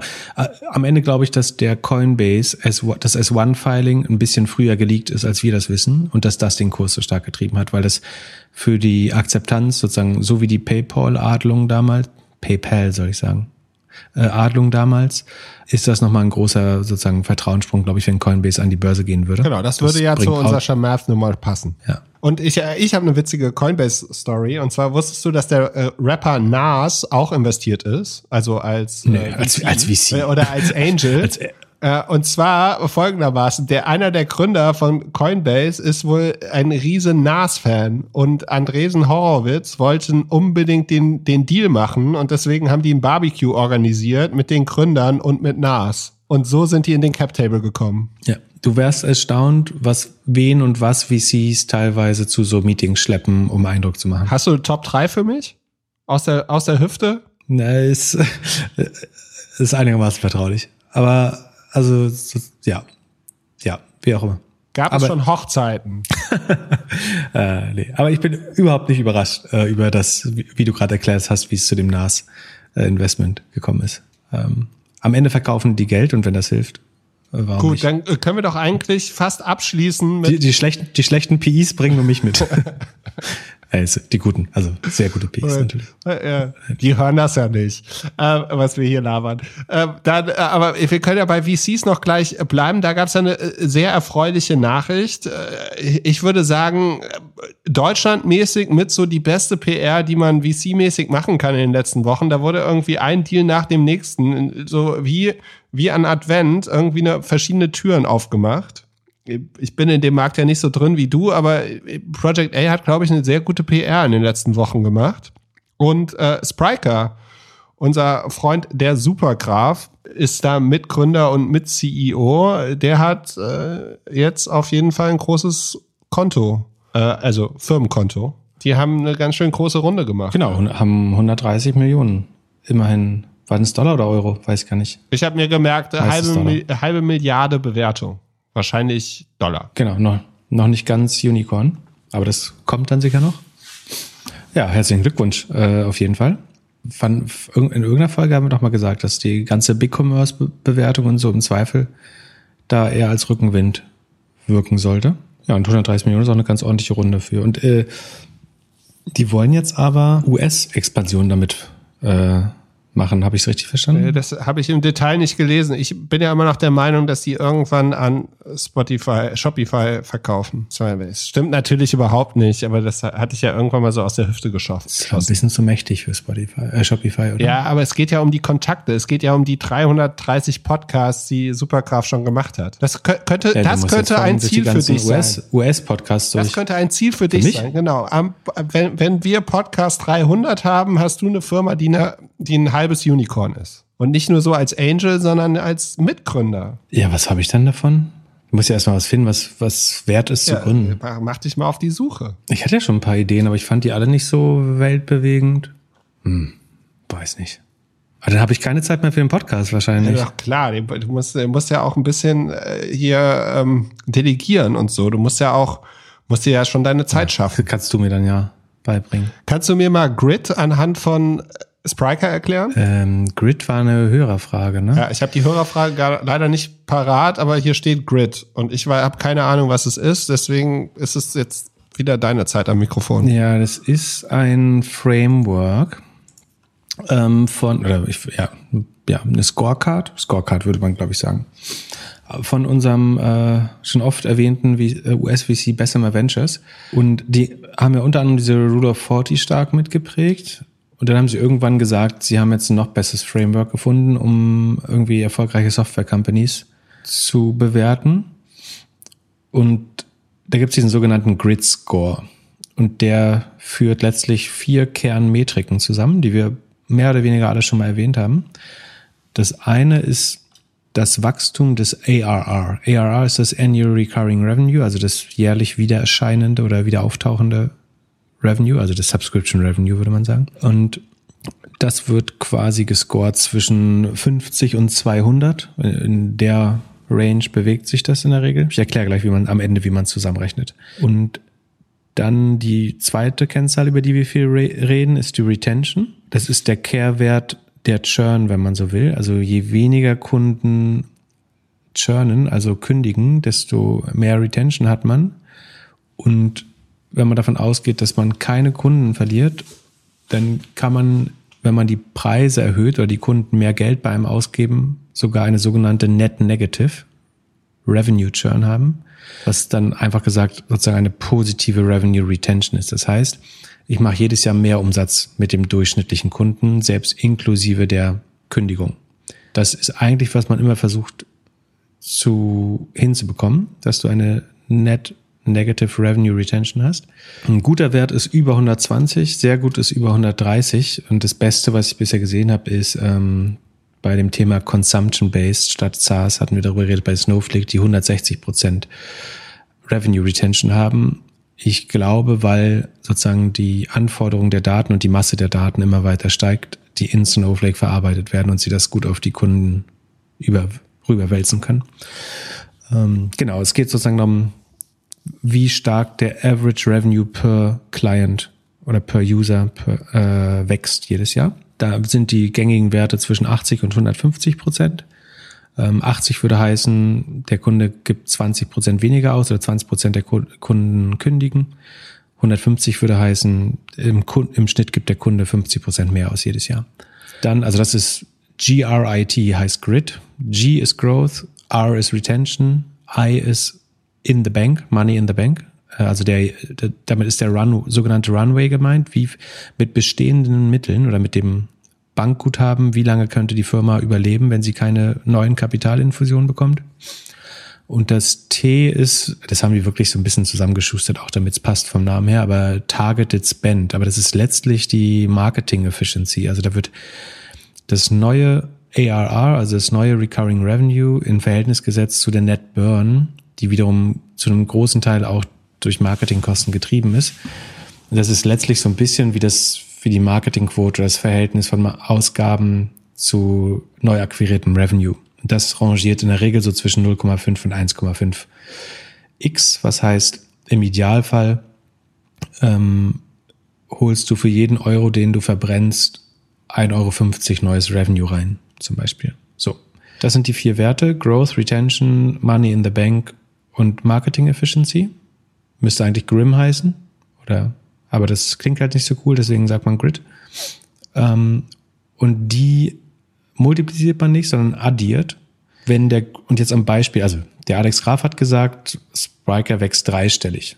So, das heißt mindestens 100 Prozent. Sagen wir mal 120, dann würde man 1.2 beim G addieren zu Retention.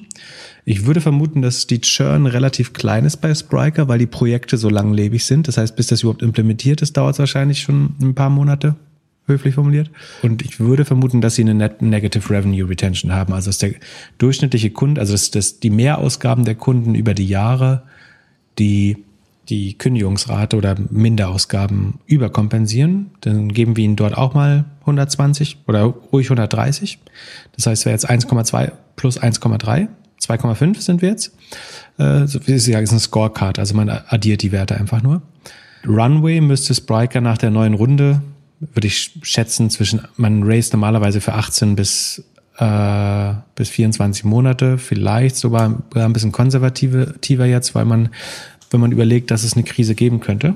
Ich sag mal, Sie haben 2,5 Jahre Runway geraced.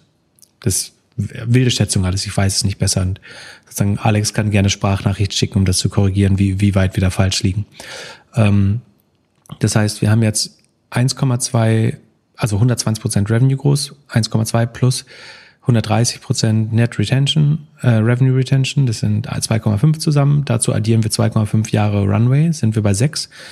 Und beim, beim Marketing Spend gehen wir natürlich davon aus, dass Spriker nicht nur sozusagen großartige Growth Hacker äh, geheiert hat, sondern dass Alex Graf auch super effizientes Marketing über seinen Podcast macht und sozusagen auf das auf den immensen Wissensschatz von Florian Heidemann und äh, Philipp Werner und dem ganzen ähm, Project A-Team zugreifen kann, so dass sie bestimmt eine Marketing Efficiency deutlich über eins haben. Ähm, wir geben ihnen da auch mal den Maximalwert mit 1,5 das heißt sozusagen für jeden Euro, den Sie verbrennen, holen Sie 1,50 Euro neuen jährlichen Umsatz rein. Dann sind wir bei 6,5. So. Und diesen Wert muss man jetzt so einordnen, dass wir verlinken das vielleicht auch mal, dann kann man das im Nachhinein ein bisschen besser nachvollziehen. Gute Companies, und das meint hier aber schon eigentlich, das ist das nette Wort für beschissen, liegen zwischen drei und vier. Bessere Companies liegen zwischen vier und sechs und die besten Companies haben einen Grid Score von über sechs. Und wir haben jetzt, was haben wir berechnet? Sechseinhalb oder sozusagen, selbst wenn wir uns irgendwo ein bisschen verschätzt haben, sind wir noch bei sechs oder über sechs. dann wäre Spriker sozusagen eine sehr, sehr gute Company und hätte auch vollkommen zu Recht diese 130 Millionen geraced. Verstanden? Und das ist, also das ist deswegen besser als Rule of 40, um das mal in Vergleich zu stellen.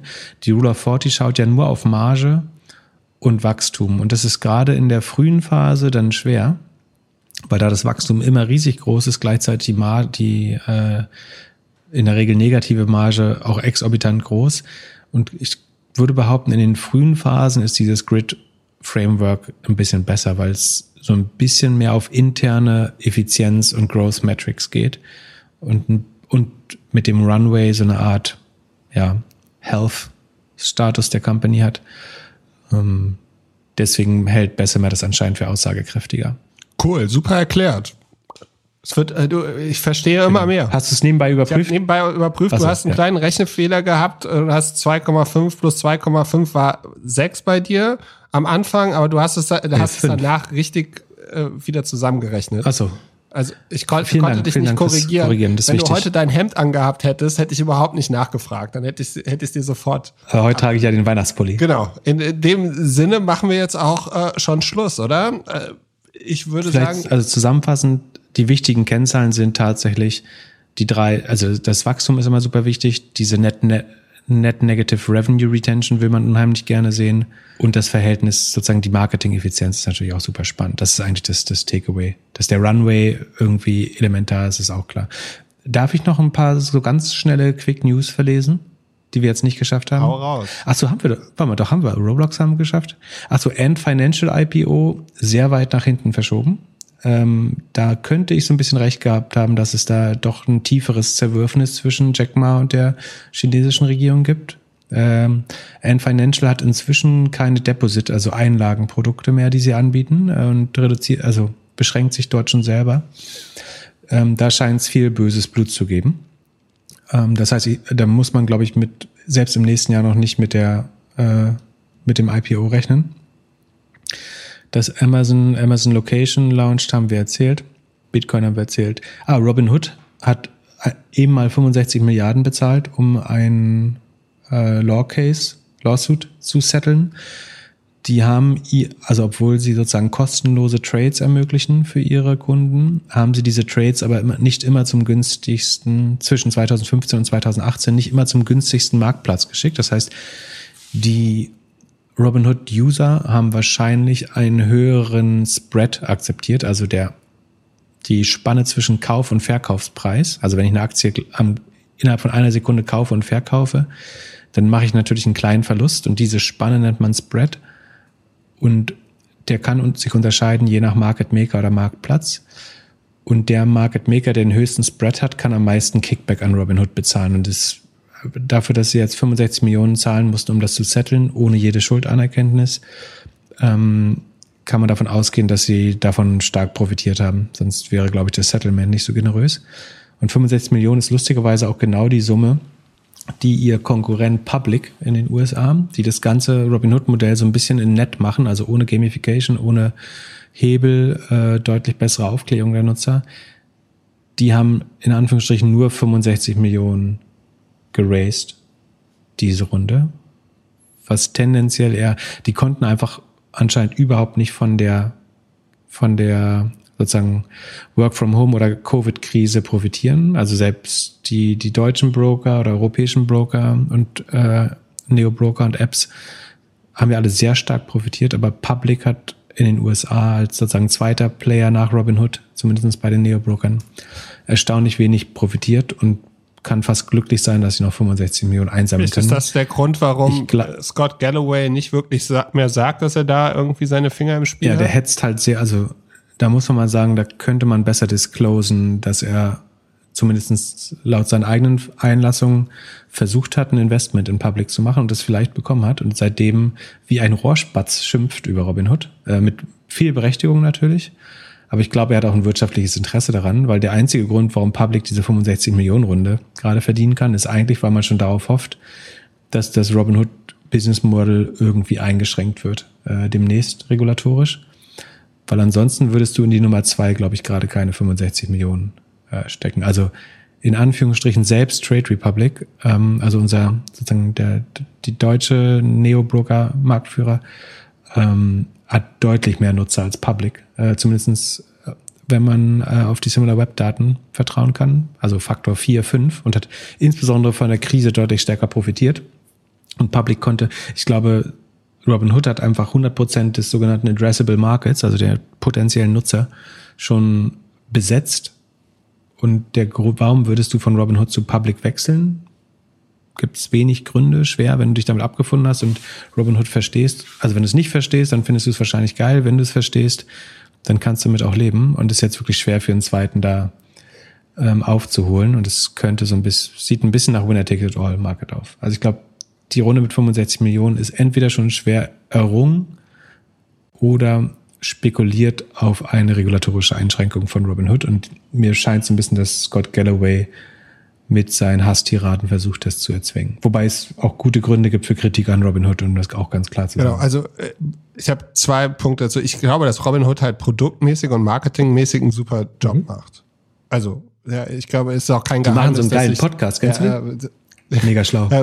Ich meine, dass ein oder andere Neobroker aus Deutschland da vielleicht schon die Kopie gemacht hat. Man würde es daran erkennen, dass äh, jeder Podcast sehr schnelllebig ist und immer drei Stories hat. Also äh, Robin Hoods Smacks heißt der Podcast. Ähm, aber ich glaube, dass die super sind. So, meine Frage wäre jetzt, kaufen die zu? Also können die wachsen, indem sie jetzt in Deutschland einen Trade Republic kaufen? Public meinst du? Äh, ich glaube, Public ist nicht nee, groß nee, genug, um nee, Trade Republic aber zu könnte ähm, äh, hier Robinhood, könnten die jetzt einfach weltweit alle Neo-Broker kaufen und so zu einer globalen äh, Bank werden? Oder zum globalen Broker? Ja, gute Frage. Ich überlege gerade. Also der Vorteil wäre, dass sie natürlich in den USA eine viel höhere Bewertung, also von einer viel höheren Bewertung profitieren. Das heißt, sozusagen, sie können auf einer relativ hohen Bewertung günstig Assets under Management, also du würdest Trading-Apps oder Broker am ehesten an den Assets under Management, also wie viel Kundengelder sie verwalten, weil das oder Trading-Volumen sie äh, auch steuern, bewerten. Und ich bin mir sicher, dass Robinhood sozusagen höher bewertet wird als ein Trade Republic oder Smart Broker oder was auch immer. Das heißt, also erstmal müssen sie ja selber an die Börse gehen. Im Moment sind die noch, obwohl da wird, glaube ich, auch gerade schon ein Börsengang, also die versuchen das auch noch schnell durchzubekommen, glaube ich, bevor das alles platzt.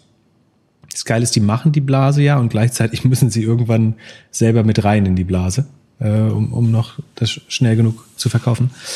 Ähm, aber dann wäre es opportun, sozusagen mit der hohen Bewertung andere Player dazu zu kaufen, um Assets Under Management zuzukaufen.